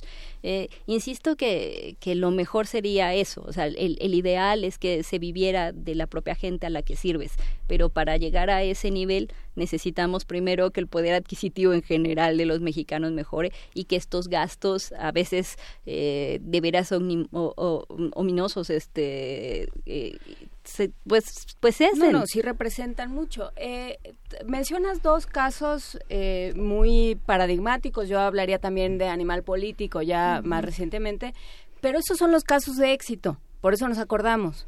Pero todos tenemos en el corazón la cicatriz de una publicación que duró dos años, tres años, que nos parecía indispensable. Nosotros no podríamos estar aquí sentados si no fuera por el financiamiento, o sea, porque somos un medio público y porque el Estado y la universidad, quieran o no, tienen que, este, tienen que mantener estas cosas. Pues también porque es parte de y porque está en los lineamientos pero y, y, nosotros no, no sobreviviríamos en una lógica eh, capitalista, en una lógica de mercado y muchísimo menos en una lógica de responderle a un secretario de gobernación. Tendríamos muchas, muchas cuentas que, que entregar. Entonces, hay muchas cosas que se van quedando en el camino y hay, y, hay muchas víctimas, digamos, por ponerlo en estos, en esos términos, de, de este sistema o sea, pues la cantidad de medios que se quedan en el camino, la cantidad de medios que no tienen manera de sobrevivir, que sobreviven a duras penas, que no se les escucha lo suficiente, que van perdiendo además este colaboradores porque no se les o porque no se les escucha o porque se les calla de manera salvaje. Todas estas cosas contribuyen a que el país sea más pobre en términos de información. Por supuesto, y la pobreza de información redunda al final en pobreza de muchos tipos, porque eh, no puedes, insisto, tomar las decisiones adecuadas cuando no tienes la información. La información la utilizamos día a día para todo. Por eso el, el, costo de no tener información objetiva, clara, de diferentes versiones, eh, maneras de ponderar nuestras decisiones, pues incide en eso, en, en a veces malas decisiones de todo tipo. Incluso podemos hablar hasta eh, en términos muy, digamos, prácticos y no, y no sociales, casi capitalistas. Este, necesitas información para montar un negocio, necesitas información para saber dónde puede funcionar mejor una cafetería, necesitas información para todo. Mientras tengas información clara, siempre va a ser más fácil tomar decisiones que impacten en tu calidad de vida en todos sentidos. Venturosamente, como decían en esta mesa, hay medios que todavía lo pueden hacer, que se han estado colando con diferentes apoyos. Ahora que mencionaban el caso de Animal Político, solamente mencionar eh, brevemente que, como ustedes sabrán, Animal Político acaba de ganar el premio Ortega y Gasset de Periodismo en la categoría de Mejor Historia o Investigación Periodística, esto con el trabajo de, de la estafa maestra, ¿no? Cuando hablábamos de todos estos mecanismos de la corrupción. Y, sin afán, por ejemplo, y, sin afán de, incidir en el voto, pero pues hay que hablarlo, el, el vocero de, del PRI dijo que los iba a demandar por ese reportaje. Entonces, ahí tenemos cómo un medio puede desarrollar este tipo de reportajes que son muy críticos y que son sólidos, porque está recibiendo un premio muy importante. Sí, este el gobierno pensemos que, que, que de llegar el, candidato oficial a la presidencia después de este trabajo, yo no podría estar tan segura de que su asignación sea este, adecuada. No podemos dejar en las manos de los políticos, así de, de a discrecionalidad, este, la asignación de los recursos. Tiene que haber claridad este, en las leyes para evitar precisamente estos conflictos, estas sospechas, estas especulaciones, por la tranquilidad de todos tiene que haber este regulación en esto. Bueno, ¿y ahora qué va a pasar? Es que, es que antes de, cerrar la conversación con y, ahora que eh, me gustaría regresar a una pregunta que es fundamental y que no habíamos hecho y que me parece muy importante que la traiga a la conversación Rosario Martínez, que es ¿y por qué necesita el gobierno publicitarse? Fíjate que, que, el doctor Raúl Trejo decía que no, que había que acabar ya con la publicidad gubernamental. Yo la verdad es que soy de la idea insisto, la información es un bien y yo necesito saber sobre qué, o sea, qué vacuna le van a poner a mi hijo, en qué fechas, este, si van a ir a la escuela o no. Necesito saber si hay riesgos sanitarios, necesito saber si hay enfermedades, necesito saber cuándo sale la convocatoria para las inscripciones en las escuelas, necesito tener información eh, sobre cuestiones económicas, si algo tan simple como si se va a levantar un censo, bueno, para que yo sepa cómo va a ser la persona que va a venir y me va a preguntar y, si es verdad que en ese momento están haciendo un censo y cuáles deberían ser los requisitos. Necesito información para ir y salir a votar. El gobierno necesita dar información. Así que yo sí este, pienso que, que, debe existir esta publicidad gubernamental, pero ojo, no hablamos de publicidad en el sentido de... de eh, abrazando niños. Ajá, y, y, de ven a, aplaudirme, porque ya sé que aquí no aplauden. ya sé que no aplauden, ya sé que no Ven a aplaudirme o ven a adquirir esto. Es decir, no es una publicidad en el sentido comercial, hablamos de publicidad cuando decimos que tiene que publicitarse, que tiene que darse a conocer, es información que todos tenemos que este, tener presente. A eso nos referimos con publicidad gubernamental. No es propaganda en el sentido de enaltecer la personalidad de, de los políticos. De hecho, por ejemplo, en el, en el presupuesto de egresos de la Federación desde hace más de una década se establece que no se puede utilizar ese dinero para promocionar imagen personal de los políticos. Pero hay muchas maneras en las que se zafan y siempre los estamos viendo ahí en el mensaje de Navidad, y este precisamente en, planos en la, la revista e, en close-ups todo el tiempo y claro que eso es promoción este personal. Eso también debería estar en esta nueva regulación. ¿Cómo evitar que se utilice para promover a las personas? Lo que tienen que darnos es información. ¿Cómo hacemos para dejar de tener spots donde no nos dicen nada? Este, donde solo se pelean más que somos el mejor gobierno o sea no me digas que eres el mejor gobierno dame información útil para eso debe servir ese ese presupuesto Sí, aunque la polémica fue medios del gobierno no son fiables, ¿no? Y lo que se discute ahora es eh, la capacidad de corromper al periodismo con los gastos de publicidad, es una parte importante.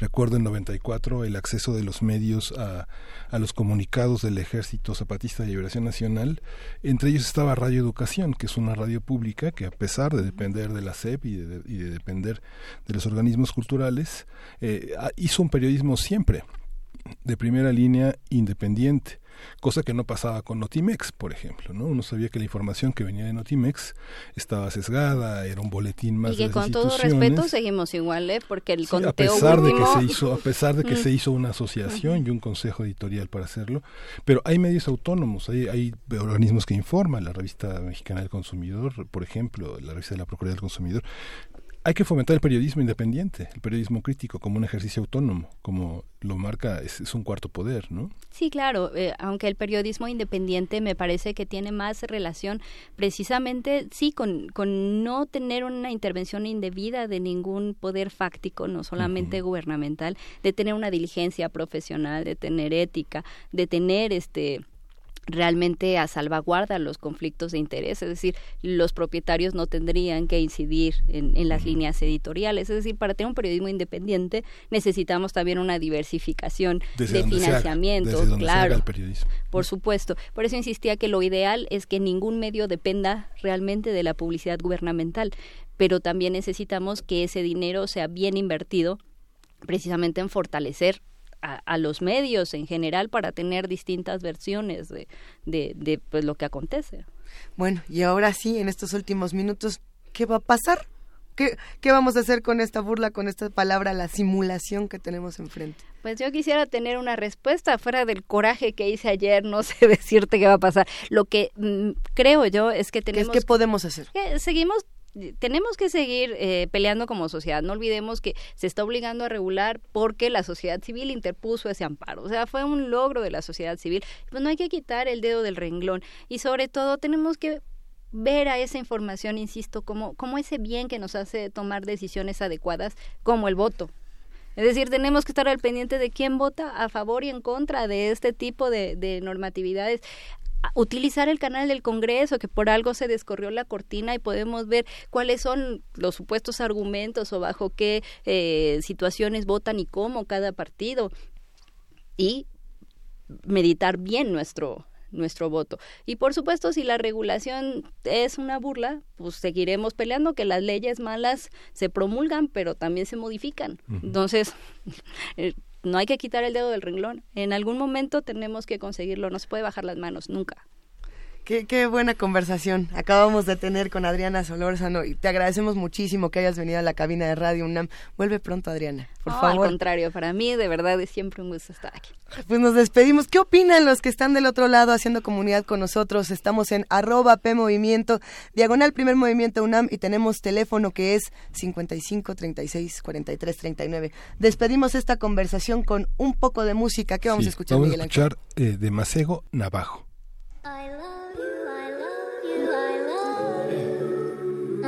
Until I, I love you, I love you, I love you. Until I find a way. Yeah. Uh, until I find a way. Uh, uh, listen. I know you see it, girl. This ain't sitting real good in my soul. Everywhere this little girl goes, she pick up another obstacle was my heart. I don't know the tribe or default. But by default, she don't think of me. I thought she was an Indian. Now she's slanging things like a simian.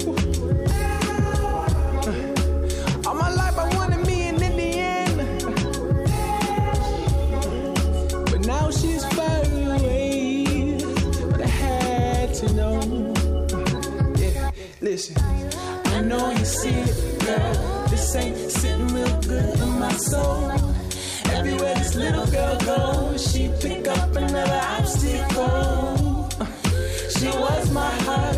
I don't know the tribe or default. Yeah. But by default, she don't think of me. I thought she was an Indian. Uh, but now she's slinging things like a simian.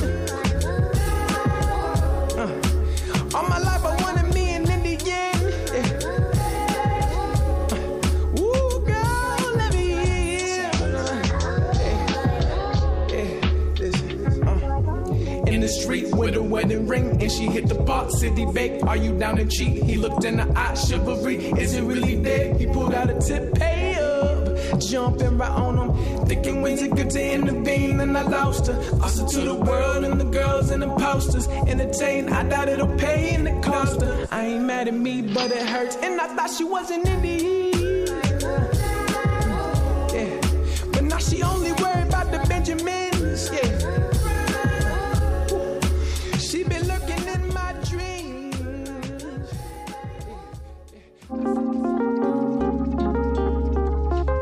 Primer movimiento.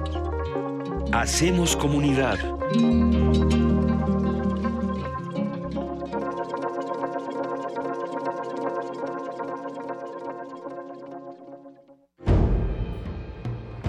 Demostrar que existe disciplina, orden y disposición para la lucha. A 50 años del movimiento estudiantil de 1968.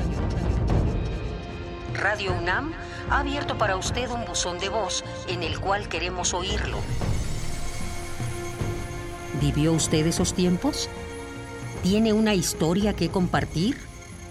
¿Sabe algo que merezca ser difundido? Marque al 56 23 32 81 y déjenos su testimonio. M68. Voces contra el olvido. Todos tenemos algo que contar. Radio UNAM. Experiencia sonora.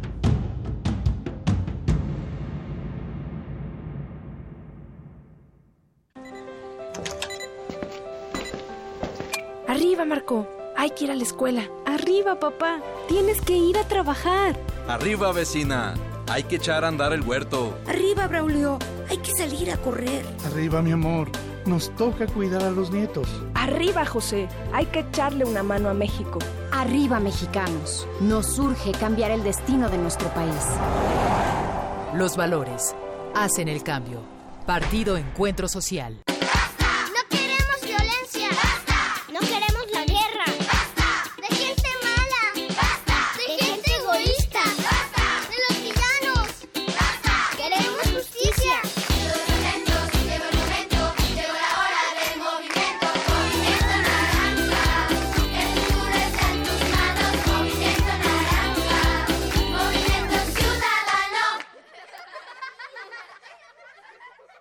Movimiento Ciudadano. Yo soy Carla y no me dejaron ser candidata de mi partido porque pensaron que era mejor tener a un candidato hombre. Soy Jimena, fui candidata a alcaldesa y no estoy conforme con el resultado de la elección. Yo soy Alfonso, presenté mi proyecto para la consulta de presupuesto participativo. Creo que cumplió con los requisitos y no fue considerado. En todos estos casos, el Tribunal Electoral de la Ciudad de México analiza, indica quién tiene la razón y protege sus derechos. Tribunal Electoral de la Ciudad de México. De principio a fin, justicia en tu elección. Testimonio de oídas. Música nueva en voz de sus creadores. De sus intérpretes. Un autorretrato sonoro de la música de hoy.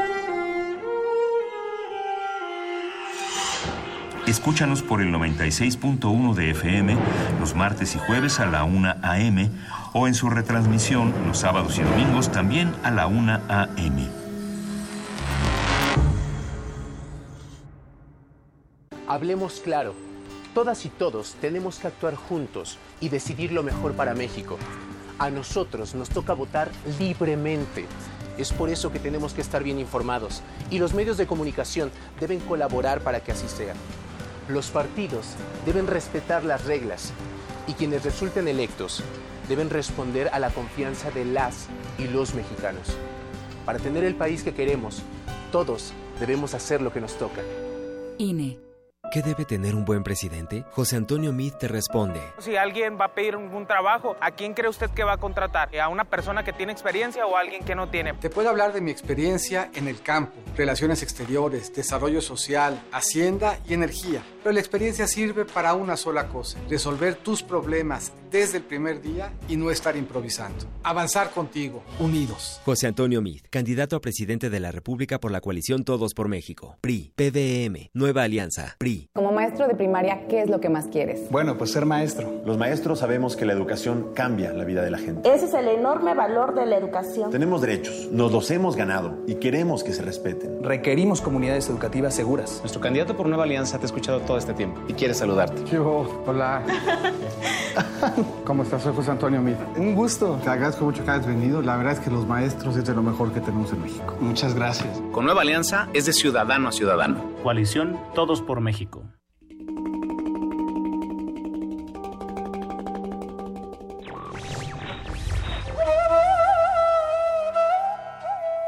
Donde mora la libertad, allí está mi patria.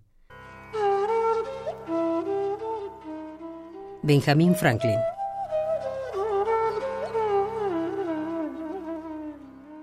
Radio UNAM. Primer movimiento. Podcast y transmisión en directo en www.radio.unam.mx.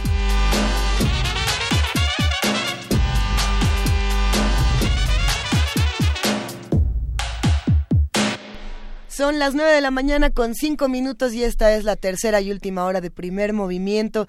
Este día 4 de abril que hay tantas cosas que seguir platicando, querida Juana Inés de esa. Justamente hemos tenido un programa lleno de información, nos hemos preguntado sobre eh, cómo hacemos para leer en libertad, sobre eh, cómo llegamos a los libros y a las palabras de la mejor manera. Hemos hablado sobre inteligencia artificial, sobre qué va a suceder el día que las máquinas no, hagan todo nuestro trabajo, qué trabajos van a poder hacer, qué no, qué nos queda a los seres humanos, qué nos distingue de las máquinas. Yo creo que esa es la gran pregunta que nos que nos tendremos que hacer, o sea, el futuro va a ser de las humanidades en ese sentido. Mucha, mucho que, seguir argumentando sobre el tema de, de las elecciones y eh, el tema de la ciencia ficción, de, de, la literatura, sobre todo de los avances tecnológicos.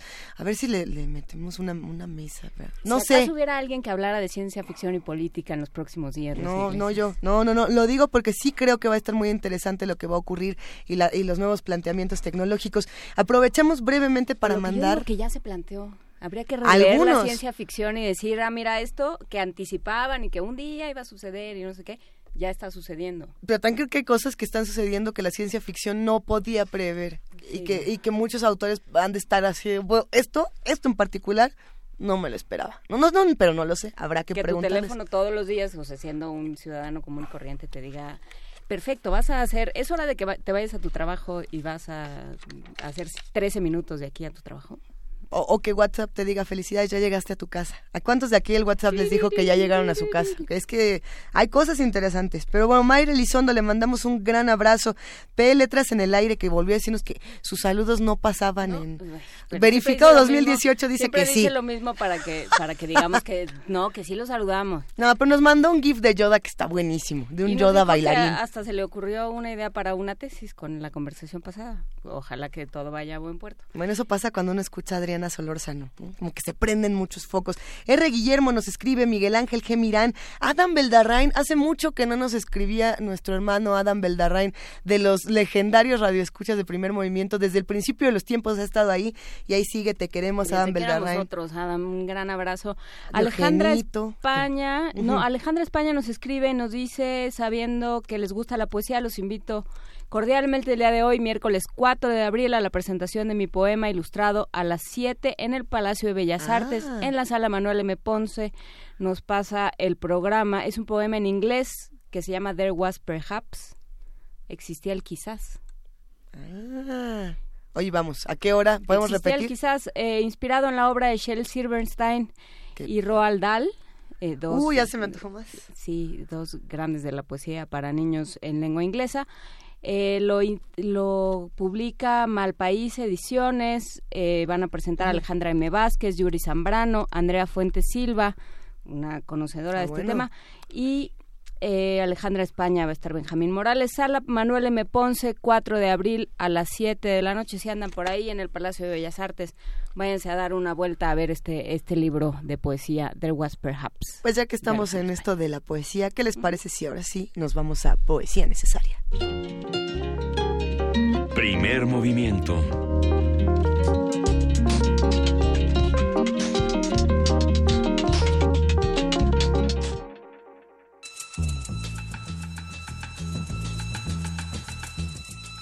Es hora de poesía necesaria.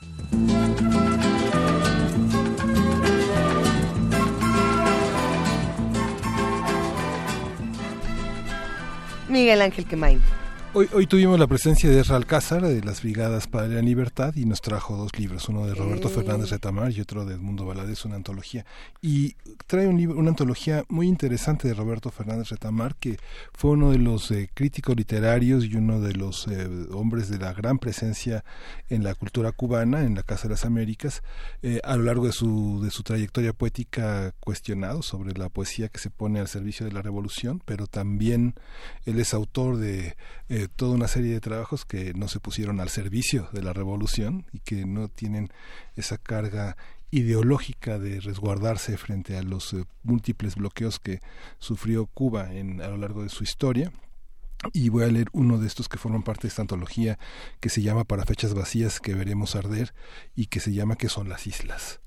Eh, Retamar tenía menos de 30 años cuando en 1959 i- irrumpe la revolución cubana en la isla y, que bueno, este es, uno de los poemas que, que tenemos de ese Fernández Retamar eh, previo, un poco previo a la, a la necesidad de defender la revolución con la, con la literatura. Dice, ¿qué son las islas? Esto tienen de bueno los poetas, que han dicho lo que uno quería decir. ¿De qué otra manera comunicarle lo que sintió al ver desde el aire los islotes verdes desparramados por el mar y cuando ya en el barco contempló a lo lejos el borde agreste de la isla? Sino, como ya lo escribió la poeta, ¿qué son las islas si no estás tú? Eso es lo que gritó al aire luminoso de la tarde y lo que musitó después en la atormentada noche, añadiendo un nombre que en la cabina sonaba extraño como una flor de otro planeta. Y podrá creer que la playa maravillosa con su cadera de oro mordida por un ávido mar y la planicie del centro echada como un manto no han podido ser gran cosa no estando ella, que ha dejado despoblada y silenciosa esa, esa ciudad, ojo de la violencia, que ella hechizara, marcando los lugares de encuentro y despedidas con una nostalgia, como una cicatriz. Vamos a regalar estos libros, Excelente. libros, este, Venga. esos libros de Retamar y de Edmundo Valadez por teléfono. Tenemos seis libros de Roberto Fernández Retamar y dos libros de Edmundo Valadez. Y vamos a complementar con esta canción de... Ah, que nos digan qué libro quieren y solamente es un libro de Edmundo Valadez. 55 36 43 39. Ahí se lo pueden llevar. Miguel Ángel, ¿con qué complementamos? ¿Con, Con qué el canción? Eliades Ochoa. No, que sí son dos libros de, de Valadez, dos y cinco de Fernández Retamar. Ah, bueno. Vamos a escuchar al Eliades Ochoa.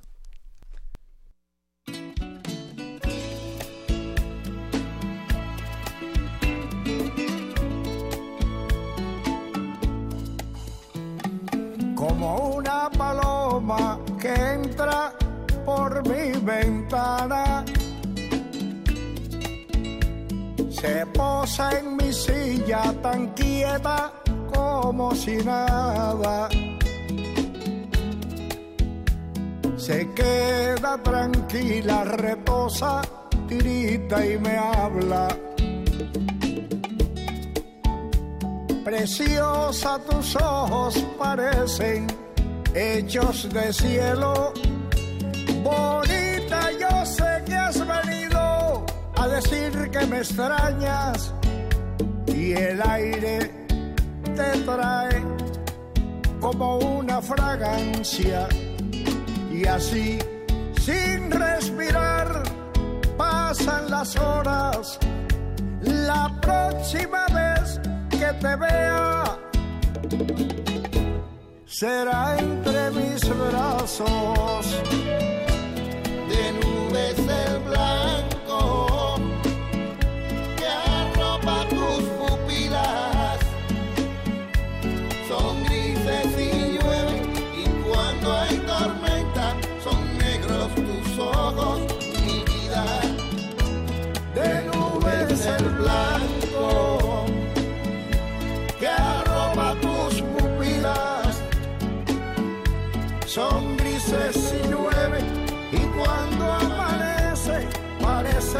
cielo tus ojos mi vida. Yo sé que un recuerdo profundo de amor nunca muere. Que vive por siempre y se esconde entre lo inexplicable. Tal vez el Señor concedió tan perfecto deseo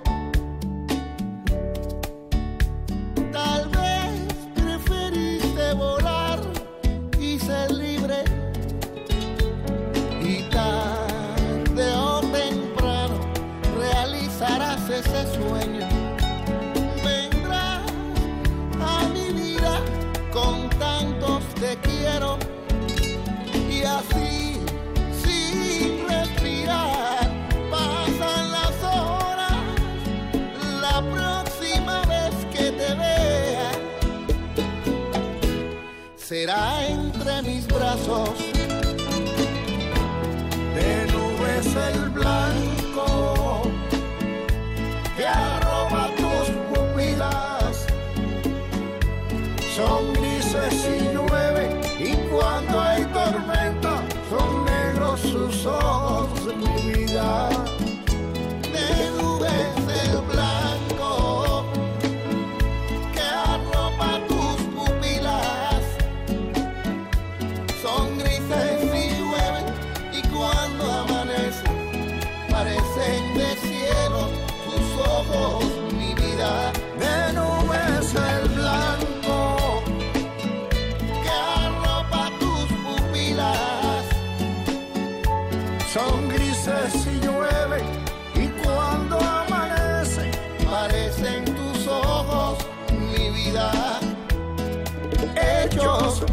cielo.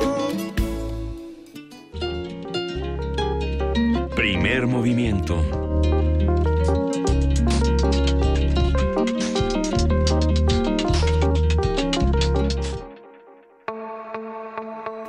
Elecciones 2018. Mesa de análisis.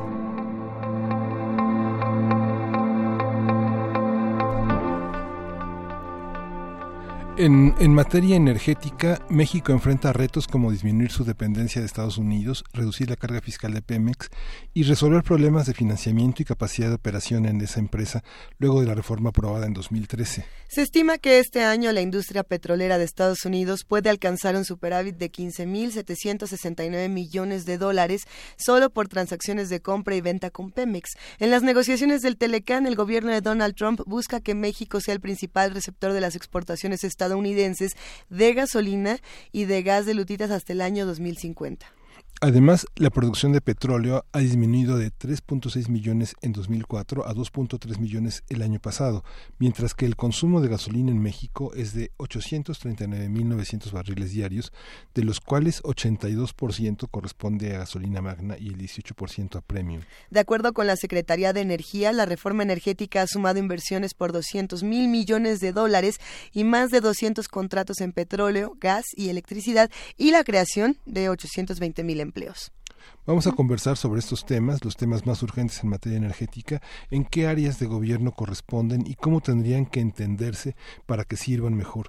Y para ello está con nosotros la doctora Rocío Vargas, ella es especialista en el sector energético y trabaja en el Centro de Investigaciones sobre América del Norte, el CISAN, de la UNAM. Buenos días, Rocío, ¿cómo está? Eh, hola, Miguel Ángel, buenos días, buenos días, Juana Inés, buenos días, Luisa aquí con el gusto de saludarlos y buenos días al público, al auditorio de Radio UNAM. Como siempre es un gusto escucharte, Rocío Vargas, y poder, poder eh, comprender un poco de lo que está pasando con, con este tema tan importante. Quizá tendríamos que regresar unos pasos y hablar de los resultados de la, de la reforma energética y de cómo va todo esto y qué pasa para el 2018. Sí, eh, vi la introducción y realmente digo, pues creo que desde el punto de vista académico habría que pues empezar realmente a ver este este esta cuestión de la inserción con los Estados Unidos que tú muy bien ubicaste aquí el discurso de Trump verdad este realmente con esa visión que tiene de nosotros como un gran mercado para esa revolución energética que tiene Estados Unidos, ¿no? Entonces, mira, a mí me gustaría comentarles un poco lo que yo veo como problemas urgentes como problemas de mediano plazo y como este justamente a la mejor parte de, de las dificultades que vamos a tener es que no estamos viendo la realidad este tal como es en el caso de Estados Unidos con esta inserción que tiene México. Mira, déjame comentarte ante esto que tú hablabas de eh, la compra de gasolinas, este cómo México realmente está incrementando muchísimo esta dependencia en gasolinas es el 77.4% del mercado nacional que ya depende de las importaciones de Estados Unidos El gas es el 88% y esto depende Comisión Federal de Electricidad y para todo el futuro eléctrico de México.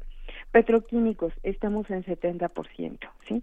Y con la idea de que vamos a comprar crudos ligeros, ¿verdad? Este con el oleoducto que nos va a poner el señor Trump debajo del muro. Entonces, esto realmente apunta a una enorme dependencia que mi idea es que eh, en este caso hay que verlo más allá de lo comercial, porque sí es momento de ir viendo un posible problema de seguridad energética. Y te lo voy a explicar por dos cuestiones fundamentales que yo veo, que eh, realmente ni siquiera se ven como focos rojos, pero hay una enorme vulnerabilidad en esto.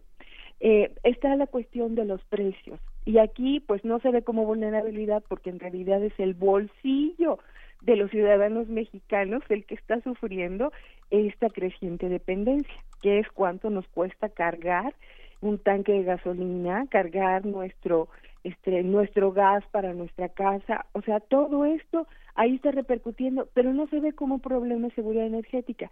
Pero te voy a decir por qué sí es porque en realidad aquí el gran parte de lo que está explicando el alza de los precios eh, son los márgenes de utilidad de los nuevos participantes en este gran negocio, por un lado. Por otro lado, el IEPS, es decir, el impuesto que cobra Hacienda, que es pues más o menos el 50% del precio de la gasolina, que es enorme, pues ahí está recuperando todas las rentas que perdió con todo el petróleo que se entregó, ¿no? Pero también hay, hay un riesgo, aunque el tipo de cambio ahorita poco varía, hay que tener en consideración, digamos, como economista, la cuestión de la deuda externa de México, privada y pública, ¿no? Entonces, digamos, en, eh, algunos economistas dicen para fin de año hay un riesgo, este, sí, de devaluación del tipo de cambio, por, sobre todo por esta cuestión de, de la deuda monumental que ha crecido enormemente bajo la actual administración. Entonces, aquí hay un riesgo. Pero otro riesgo que ya es evidente, pero que tampoco queda claro, es justamente la, agresividad de la administración Trump. En un esquema de integración hay sacrificio de soberanía por parte de los estados porque te estás integrando a un país amigo, a un incondicional, a un socio, ¿no? Pero esta sociedad ha quedado claro que ya se ha roto, se está fracturando. Ayer estaba viendo en la prensa de que Trump ya está diciendo que va a militarizar la frontera por todas estas este, personas que quieren entrar de Centroamérica.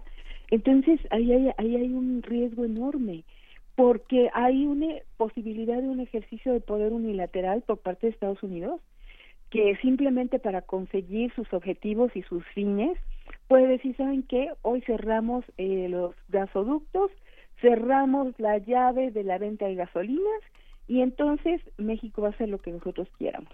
Y esto no es la primera vez que sucede en el caso de México.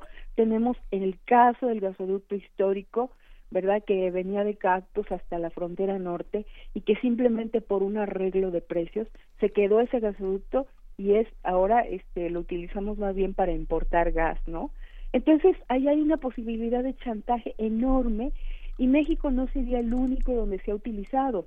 Está el caso, por ejemplo, de Ucrania, que en realidad ahí no fue el Estado ruso, sino más bien Gazprom, que no llegó a un arreglo con, con los ucranianos porque los ucranianos no pagaban, no querían pagar, pero Europa se vio en vilo, realmente se vio en, en una situación muy delicada porque ellos sí viven del gas natural ruso. Entonces es, es una cuestión delicadísima esto de la dependencia.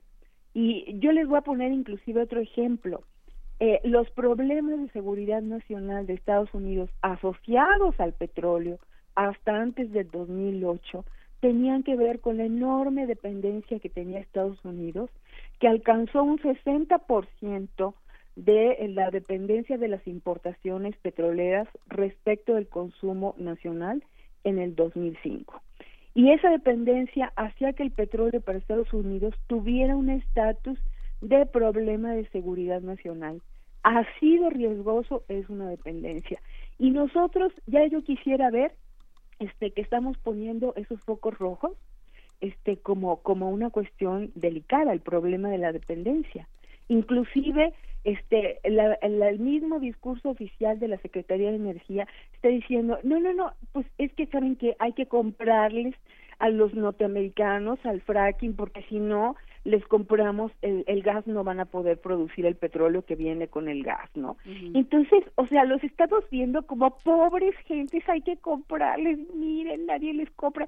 Y digo, verdaderamente aquí es, es un discurso realmente con un problema de estulticia eh, impresionante, ¿no? Pero ahora que, que ustedes estaban eh, mencionando la cuestión, eh, digamos, electoral, eh, yo creo que hay un problema, a lo mejor no tan evidente, pero sí de mediano plazo y, y, son problemas muy delicados eh, y, y, son cuestiones que vienen inclusive en la agenda del PAN del señor Anaya este que habla de pues no no solamente de no no crear más capacidad de refinación sino no más refinerías. Y este es justamente el discurso norteamericano es el interés de los Estados Unidos porque ellos están creando una gran capacidad de refinación adicional a los 19 millones de barriles que tienen como producción de refinados en Estados Unidos y que están utilizando esta capacidad operativa al más del 90%. Es decir, toda su capacidad de producción la están utilizando para vender toda su producción de gasolinas, de refinados, de petroquímicos. Entonces, esto es un gran negocio que no solamente ellos tienen, sino que ampliaron con toda la reforma energética de México porque dijeron hay que integrarnos a la apertura del mercado de gasolinas que eh, viene con la reforma energética de México. Entonces, empresas como ExxonMobil están creando 11, 11 refinerías más en la costa del Golfo. Es decir, o sea, no son pobre gente, les aseguro que no tienen nada de pobre porque inclusive todo este proyecto es una visión geopolítica de los Estados Unidos que aparece, por si lo quieren consultar, en la Estrategia de Seguridad Nacional eh, publicada con el, por el señor Trump, es decir, la Casa Blanca, en diciembre del 2017. Ahí viene la idea de utilizar a la energía, que le llaman esta parte Energy Dominance, justamente para confrontarse como un proyecto que le va a dar fuerza y poder a los Estados Unidos para confrontarse con lo que él llama países rivales, es decir, China y Rusia. Y ahí está América del Norte y ahí estamos nosotros.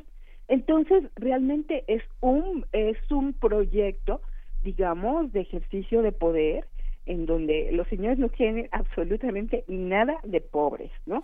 Pero esta cuestión de la de eh, la parte que toca México pues justamente no solamente es la no creación de capacidad de refinación, sino realmente la no utilización de la capacidad de refinación que se tiene actualmente. Es decir, estamos utilizando menos del 40% de un millón seiscientos mil barriles que hay como capacidad de producción, pues estamos produciendo seiscientos mil barriles diarios. Entonces, aquí el problema, el problema que yo veo es que generalmente los países que han salido adelante, que han salido del, del subdesarrollo, inclusive el caso de China, ha sido un proceso que se llama en la jerga económica learning by doing, es decir, a aprender haciendo, ¿no? Y entonces nosotros estamos en el proceso de forgetting by not doing. O sea, con todo esto no solamente no estamos creando capacidad de producción, de refinación, de desarrollo tecnológico, de innovación, sino que estamos renunciando a eso en una dependencia simplemente como un mercado, ¿no? Y entonces esta esta cuestión de desmantelamiento de capacidades, este, porque es una capacidad la refinación, las plantas petroquímicas, la infraestructura que estamos vendiendo al mejor postor a precios de chatarra. Entonces, estos son lo que un país llama capacidades y la fortaleza de un país está con base en sus capacidades. Si no, por ejemplo, vean inclusive el, el índice de la CIA, que uno puede encontrar en Internet, va midiendo la jerarquía de los países con base en sus capacidades, que son elementos de poder y que permiten ubicar a un país en la jerarquía internacional. Entonces, ¿qué significa esto? Vamos bajando porque no tenemos capacidades, ¿sí? Es decir, estamos entregando nuestras empresas estratégicas, dándole un carácter de actividad de mercado, estamos entregando nuestros recursos estamos entregando nuestras capacidades y esto es delicadísimo porque está en la agenda al menos de los tres candidatos, ¿sí? Es decir, Anaya que abiertamente ha hablado de este no más refinerías, ni que es el proyecto este que eh, pues el, lo que sigue del proyecto de Peña Nieto y en Margarita Zavala este que en realidad pues promete ser la continuación del proyecto de Calderón Calderón muy vinculado a las empresas transnacionales inclusive es socio accionista de una transnacional eléctrica. Entonces a ellos les interesa realmente pues este justamente eh, la permanencia de este proyecto transnacional para México y este proyecto transnacional implica este justamente el harakiri de todas estas actividades estratégicas para México. Eh, Pero más delicado todavía y este y ustedes me cortan si ya me he pasado de tiempo. Para nada, para nada. Este, mira, esta esta cuestión de haber entregado eh, las reservas yo creo que aquí hay un problema este sí de, de, de mediano plazo de eh, no solamente porque estamos viendo que la producción del petróleo de llegar a un máximo de 3.4 millones de barriles en el 2003 estamos este en 1.9 creo que eh, Miguel Ángel a lo mejor dio otra cifra pero en el presupuesto ya salió una, una producción de 1.9 millones de barriles, ¿no? Es decir, no solamente no hemos aumentado la producción, que fue la promesa de la reforma energética, sino que las reservas, en la última cifra que yo consulté, han bajado 7.3%. Entonces, aquí, este, pues es un problema que no vemos ahorita, pero que se puede traducir también en un problema de dependencia y comprar el petróleo de fuera es carísimo los países realmente sufren, sufre la balanza comercial, que para México la petrolera ya es negativa, y por supuesto sufre el, el, bolsillo de los consumidores, ¿sí? Pero como generalmente el, el discurso que predomina en los ámbitos este, mediáticos y, y nacionales es el discurso de los ganadores, pues estos que sufren no se ven, o sea, los consumidores.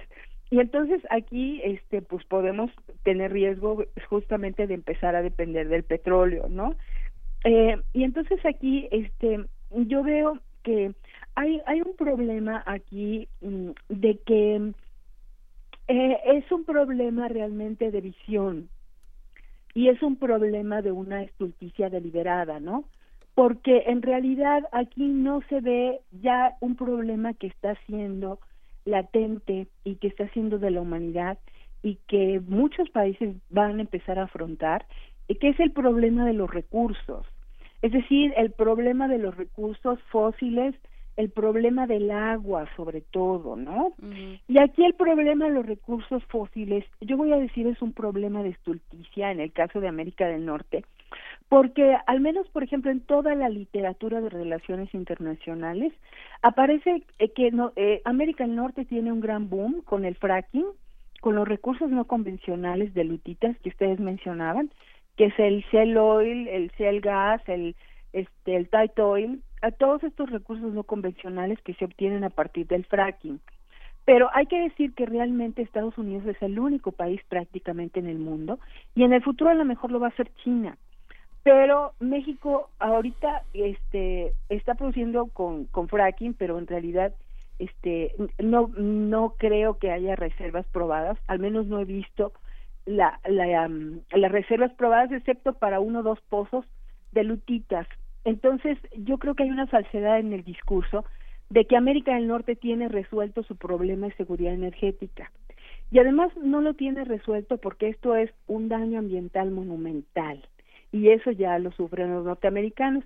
Entonces, ¿para qué queremos entrarle a una cosa en donde verdaderamente el deterioro simplemente no vale la pena, digamos, ir por ese camino porque pues realmente va a ser mucho más costoso y además requiere cantidades monumentales de agua que México no tiene. Entonces, es como como desperdiciar un recurso que es oro puro y este en, en una cosa que se va a obtener este pues simplemente para las ganancias de, de las empresas no entonces aquí yo creo que hay hay, hay problemas de concepción muy grandes eh, y me atrevo a decirlo porque desde la academia podemos manejar la cuestión teórica como una alerta crítica, ¿no?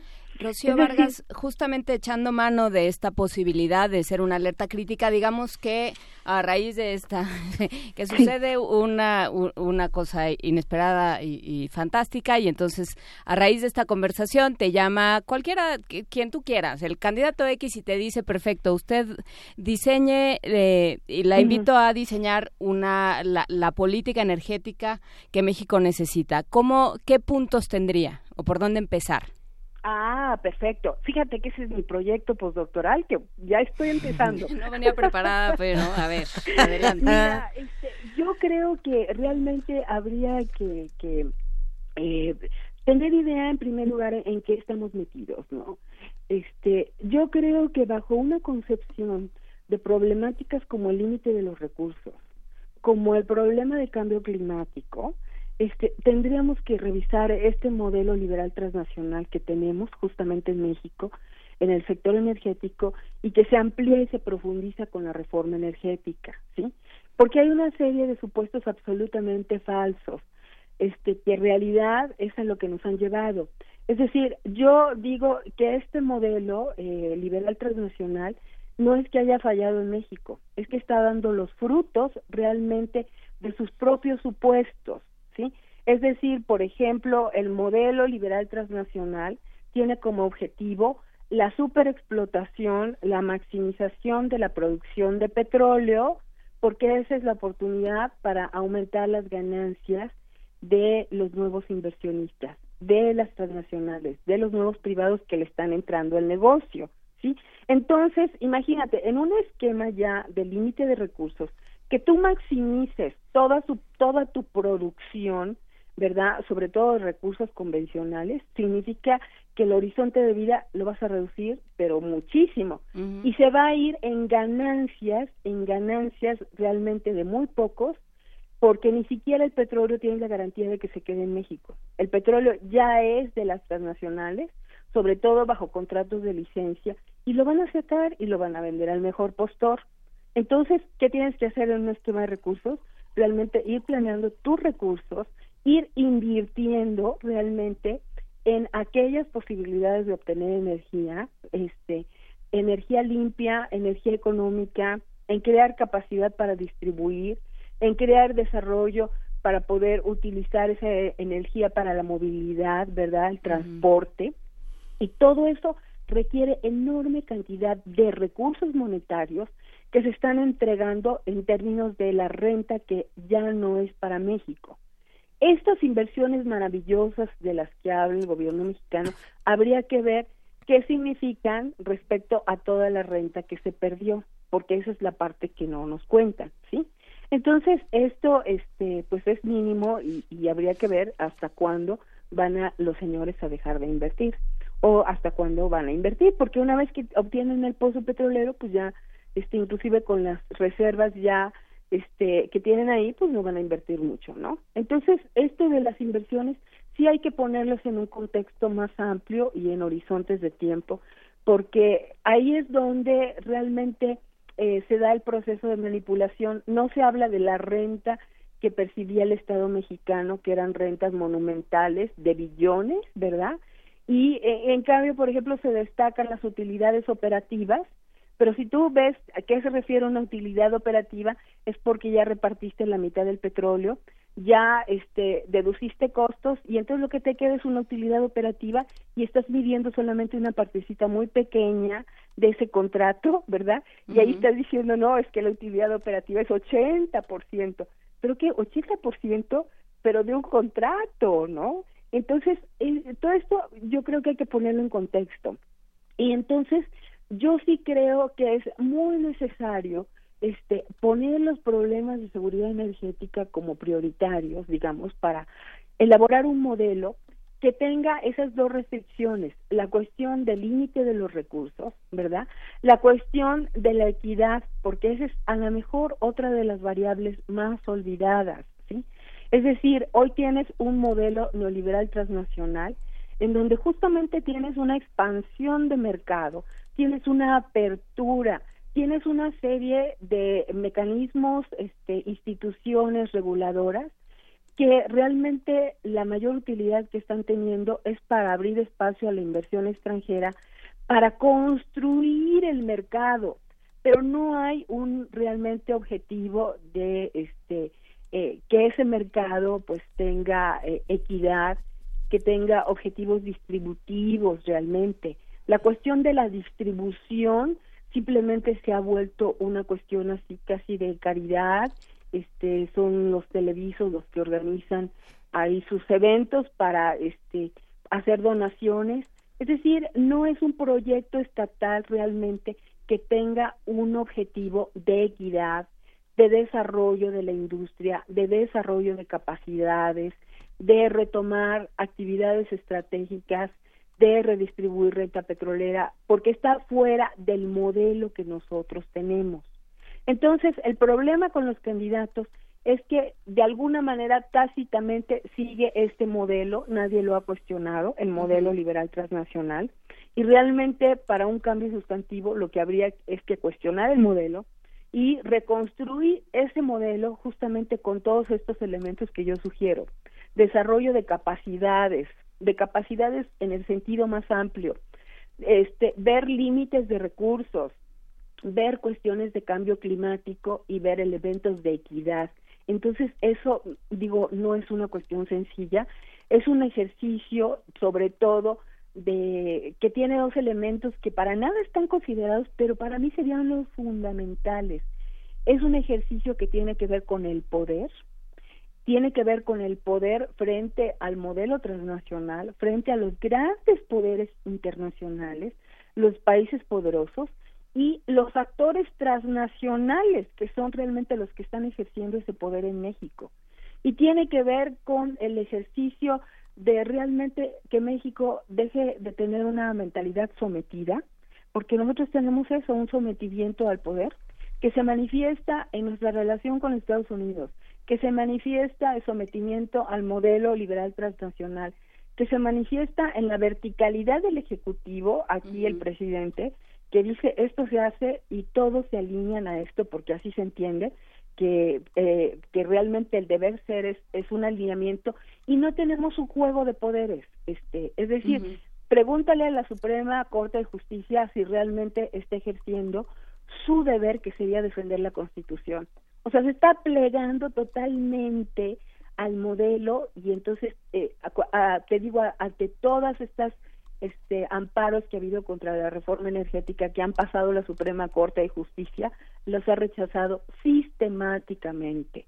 El poder legislativo, pues bueno, a lo mejor ahí algún partido se opone, pero es absolutamente minoritario y entonces los partidos en, en el poder avalan todo esto que el Ejecutivo manda como iniciativa. Entonces, ¿dónde está el juego de partidos? En la academia entendemos que nosotros tenemos que reproducir ese discurso de poder y cuando te sales del margen vienen las penalizaciones porque no estás en lo que deberías, estás poniendo en riesgo todo esto. Entonces no estamos haciendo eh, realmente nuestra chamba, ni los poderes, ni las entidades regulatorias, justamente para estar por encima de todos los actores del mercado y simplemente están sirviendo justamente a los a los inversionistas y a los intereses transnacionales. Nosotros en la universidad, este, pues a lo mejor algunos lo están haciendo, pero no todos lo estamos haciendo y entonces la ciudadanía tampoco está cumpliendo de todo, este, digamos, eh, al menos en términos de informarse. Entonces mi punto es, todos de alguna manera tenemos que ir más allá de nuestros límites y hacer una chamba que realmente vaya más allá de todo la, el confort y, y la comodidad en que estamos acostumbrados a vivir. Y pues eh, esto, sacar a México de esta inercia requiere muchísimo esfuerzo en todos los niveles. ¿sí? Entonces, pues no sé, ahí terminaría yo, pero este, pues si tienen alguna pregunta. No, nos gustaría eh, poder consultar eh, todo esto que, que, acabas de mencionar, eh, Rocío Vargas, los, dices que lo estás trabajando para una tesis doctoral. No, es postdoctoral. Ah, postdoctoral. Este, sí, estoy en el PUE. Eh, mi tutor es el doctor Rolando Cordera. Entonces espero hacer esto, este, pero lo que te lo que te quiero decir eh, es las cosas no tienen una solución simple. Es decir, la, la perspectiva tiene que ser holística y la cuestión a lo mejor ni siquiera está en el sector energético, está en un problema de poder y en un problema de valores en México están absolutamente trastocados. Así es.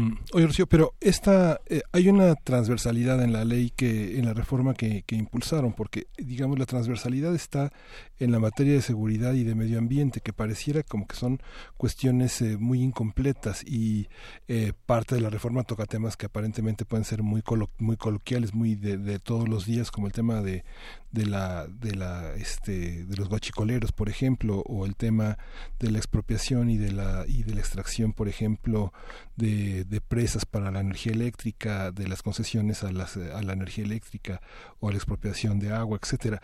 ¿Cómo, ¿Cómo esta reforma toca las otras leyes que se han ido aprobando de una manera contra pues contra las organizaciones civiles que han desarrollado este programas alternativos o que han hecho críticas como pasó hace unos días con la ley de biodiversidad por ejemplo no ¿Qué, ¿Qué, pasa con esa parte, con, la, esa, con ese aspecto? De, ¿Si se tomó en cuenta esa transversalidad o no? Todos los desarrollos empresariales de la energía eólica, este, ¿hay, ¿hay alternativas para estar menos sometidos o es una especie de sometimiento colectivo inconsciente de la cultura eh, burocrática mexicana? ¿Qué pasa ahí? Mira, yo, yo eh, creo que tienes eh, mucha razón, pero estas cosas yo creo que hay que medirlas, hay que hacer investigación, hay que ver la realidad más profunda de lo aparente. Ese es en principio lo que yo te puedo decir, tanto de la ley de seguridad como de la cuestión de, por ejemplo, de las energías renovables, porque en realidad la reforma energética es una apertura a todas las formas de energía. El punto es, ¿por qué hoy día creemos que los renovables son necesarios y son importantes, más allá del negocio, ¿no? Por la transición. Pero ¿cuál es el objetivo de la transición? Pues son las emisiones, en, en primer lugar, ¿no? Es decir, un ambiente más limpio, pero para el cambio climático, para detenerlo, realmente las emisiones son lo importante. Aquí hay un estudio muy bueno que está sacando el doctor Víctor Rodríguez, que es justamente sobre seguridad energética eh, de CEPAL, y él lo que demuestra ahí es que en el caso de México, hay un problema ya de sobreinversión en la cuestión de los renovables. Es decir, sí se ha caminado por ese lado. Son empresas este, privadas, transnacionales. Comisión Federal paga carísimo todas esta, este, estas formas de energía. Pero ¿qué es lo que está pasando? Y no solamente en México, sino a nivel mundial, que en realidad las emisiones no están bajando. Es decir, aparentemente vamos en una transición pero en realidad pues el objetivo no se está cumpliendo. Y aquí en México inclusive hay otra distorsión respecto a esta cuestión de las energías limpias, porque oficialmente se entiende que la energía limpia es el gas y el gas es justamente el que viene del fracking de Estados Unidos y este pues el gas digamos que se usa para la generación en realidad pues no es tan contaminante este como el combustorio o como el carbón pero el problema es cómo estamos produciendo ese gas. Ese gas con el fracking genera mucho metano, que es peor, peor para el cambio climático que si produjeras con carbón. Entonces, ¿me entiendes? Yo creo que todas estas cuestiones hay que realmente irlas midiendo, ir monitoreando. Pero lo que prevalece aquí casi siempre son los intereses del mercado, y entonces todo esto parece como que, pues no, no, no, este, lo que hay que hacer es más inversión en renovables. Y entonces tú dices, bueno, realmente las renovables serían la alternativa para bajar emisiones en este contexto de sobreinversión que tiene México. Entonces, a lo mejor la alternativa no sería por ahí, sería la nuclear, sería modificar el parque vehicular, este, sería ir por los autos híbridos eléctricos, entonces tendrías que realmente pensar en función de eso. Ahora, la cuestión de la seguridad, mira, mi punto de vista es que en realidad hay cosas que sirven más a, a pues a generar este este ambiente de caos en México de criminalidad, este que para mí tiene mucho realmente de de creado, de diseñado, porque sirve a ciertos propósitos, ¿sí? Es decir, el tener al ejército en las calles, pues necesitas criminales para justificar esto, ¿no? Eh, ¿Qué anda haciendo la Marina, este, eh, eh, digamos, ametrallando ciudadanos en Tamaulipas, ¿no? aquí en Cuernavaca hubo una masacre, este, y pues los que estuvieron ahí fue la Policía Federal, ¿no?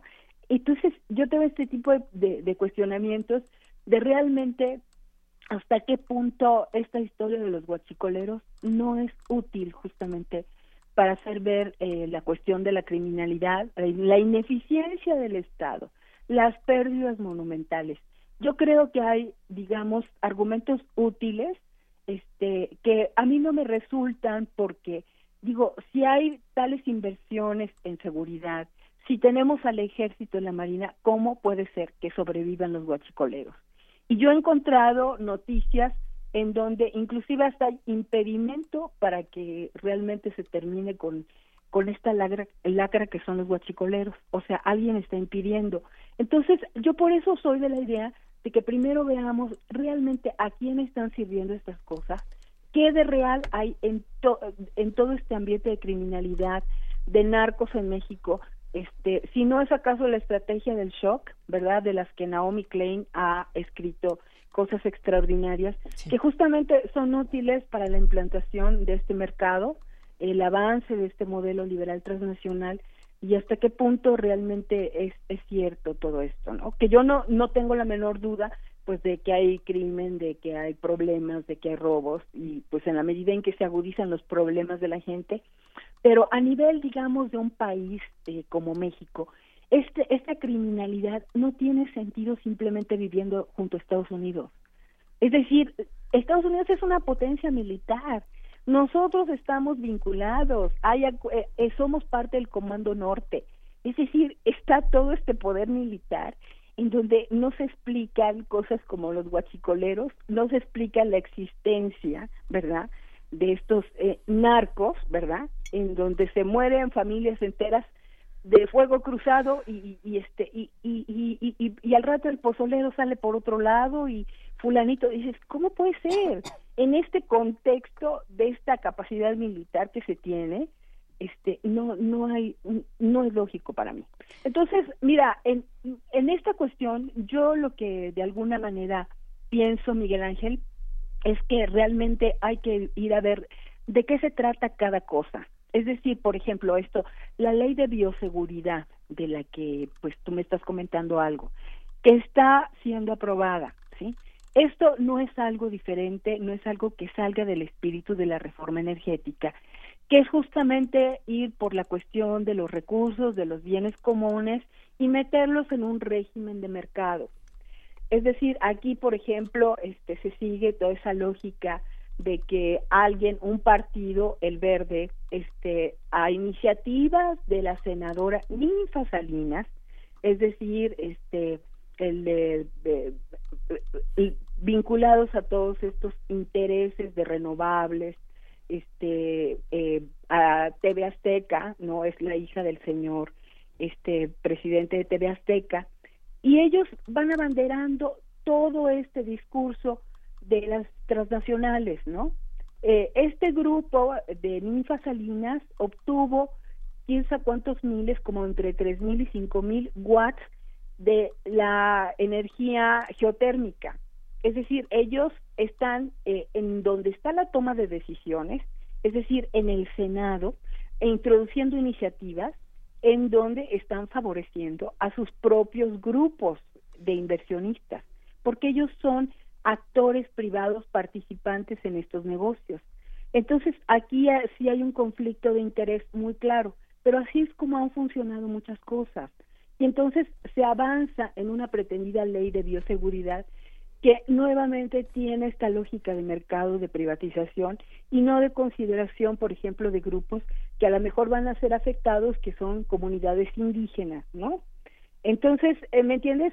Eh, lo que predomina en todo esto es esa lógica egoísta de ganancias individuales, de extender el mercado y no esta cuestión de visión social en donde yo digo hay un problema de valores, porque hemos perdido esta perspectiva de beneficio, de utilidad social, del bien mayor, del bien para los otros, está totalmente fuera de este esquema de mercado.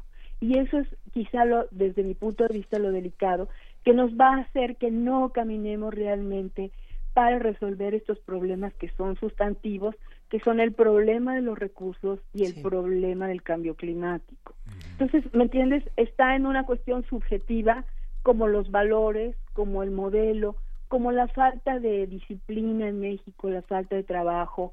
Realmente necesitamos fortaleza como seres humanos, realmente para ir más allá de todo esto, ¿no? Pues muchísimas gracias, Rocío. Eh, pues ahí está. Es una gran reflexión. Bueno, pues ojalá que mueva conciencia. ¿eh?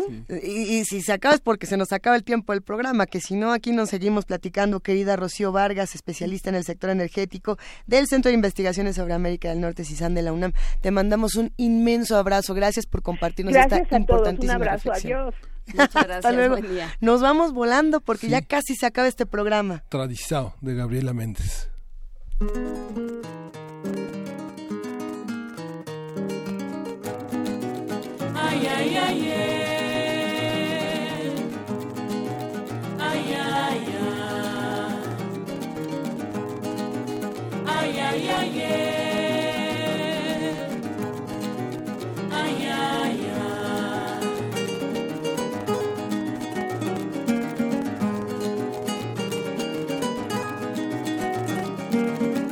Nunca no deixa-nos derreter, nos pialcer.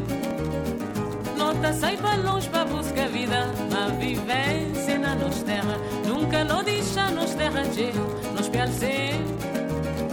Nota sai para longe para buscar vida, a vivência na nos terra.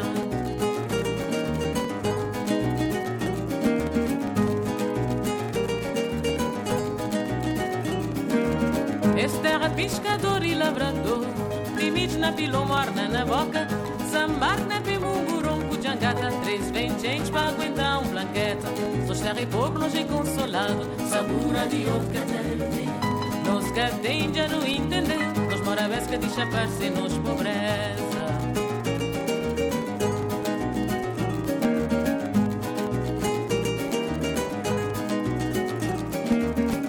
Nunca não deixa nos derreter, nos pialcer. Não te sai para longe para buscar vida, a vivência na nos terra. Nunca não deixa nos derreter, nos pialcer.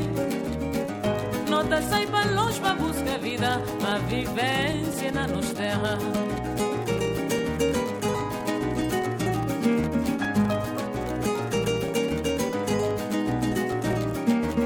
Este terra pescador e lavrador Limites na pilomorna na boca Sambar na pemumurum Pujangata Três vem gente para aguentar um blanqueta Sós terra e pobre nos é consolado Sabura de outro catete Nos que tem já não entender Nos mora vez que deixa parecer nos pobreza.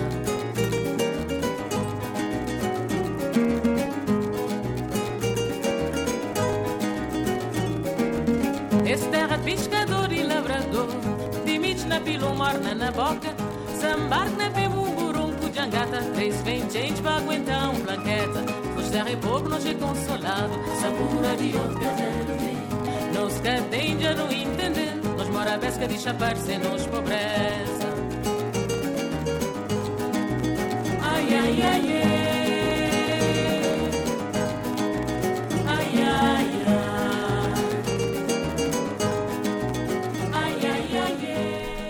Todas las pláticas que ocurren cuando se cierran los micrófonos de primer movimiento, todas las, las charlas pendientes, los comentarios en redes sociales de los que hacen comunidad con nosotros, que nos alimentarán mucho para el día de mañana, porque hoy ya nos vamos. Deberíamos tener ese programa cuando se cierran los micrófonos. Sí lo necesitamos, de verdad que necesitamos. No sé si lo necesitamos, Luisa. Por lo menos para...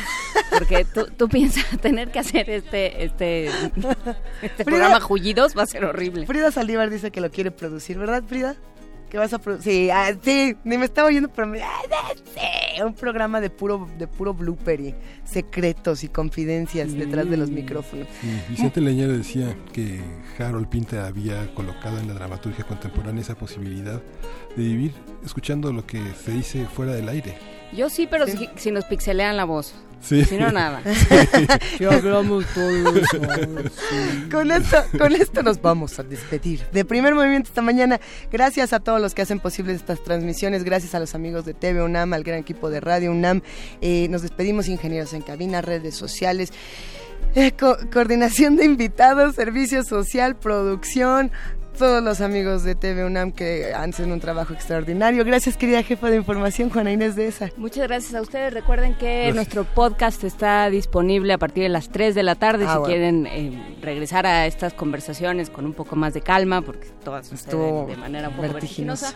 Vamos, ahí están a partir de las 3 de la tarde en www.radio.unam.mx. Gracias, querido Miguel Ángel Quemain. Gracias, Lisa. Gracias, Juan Inés. Nos vemos mañana. Esto fue Primer Movimiento. El mundo desde la universidad.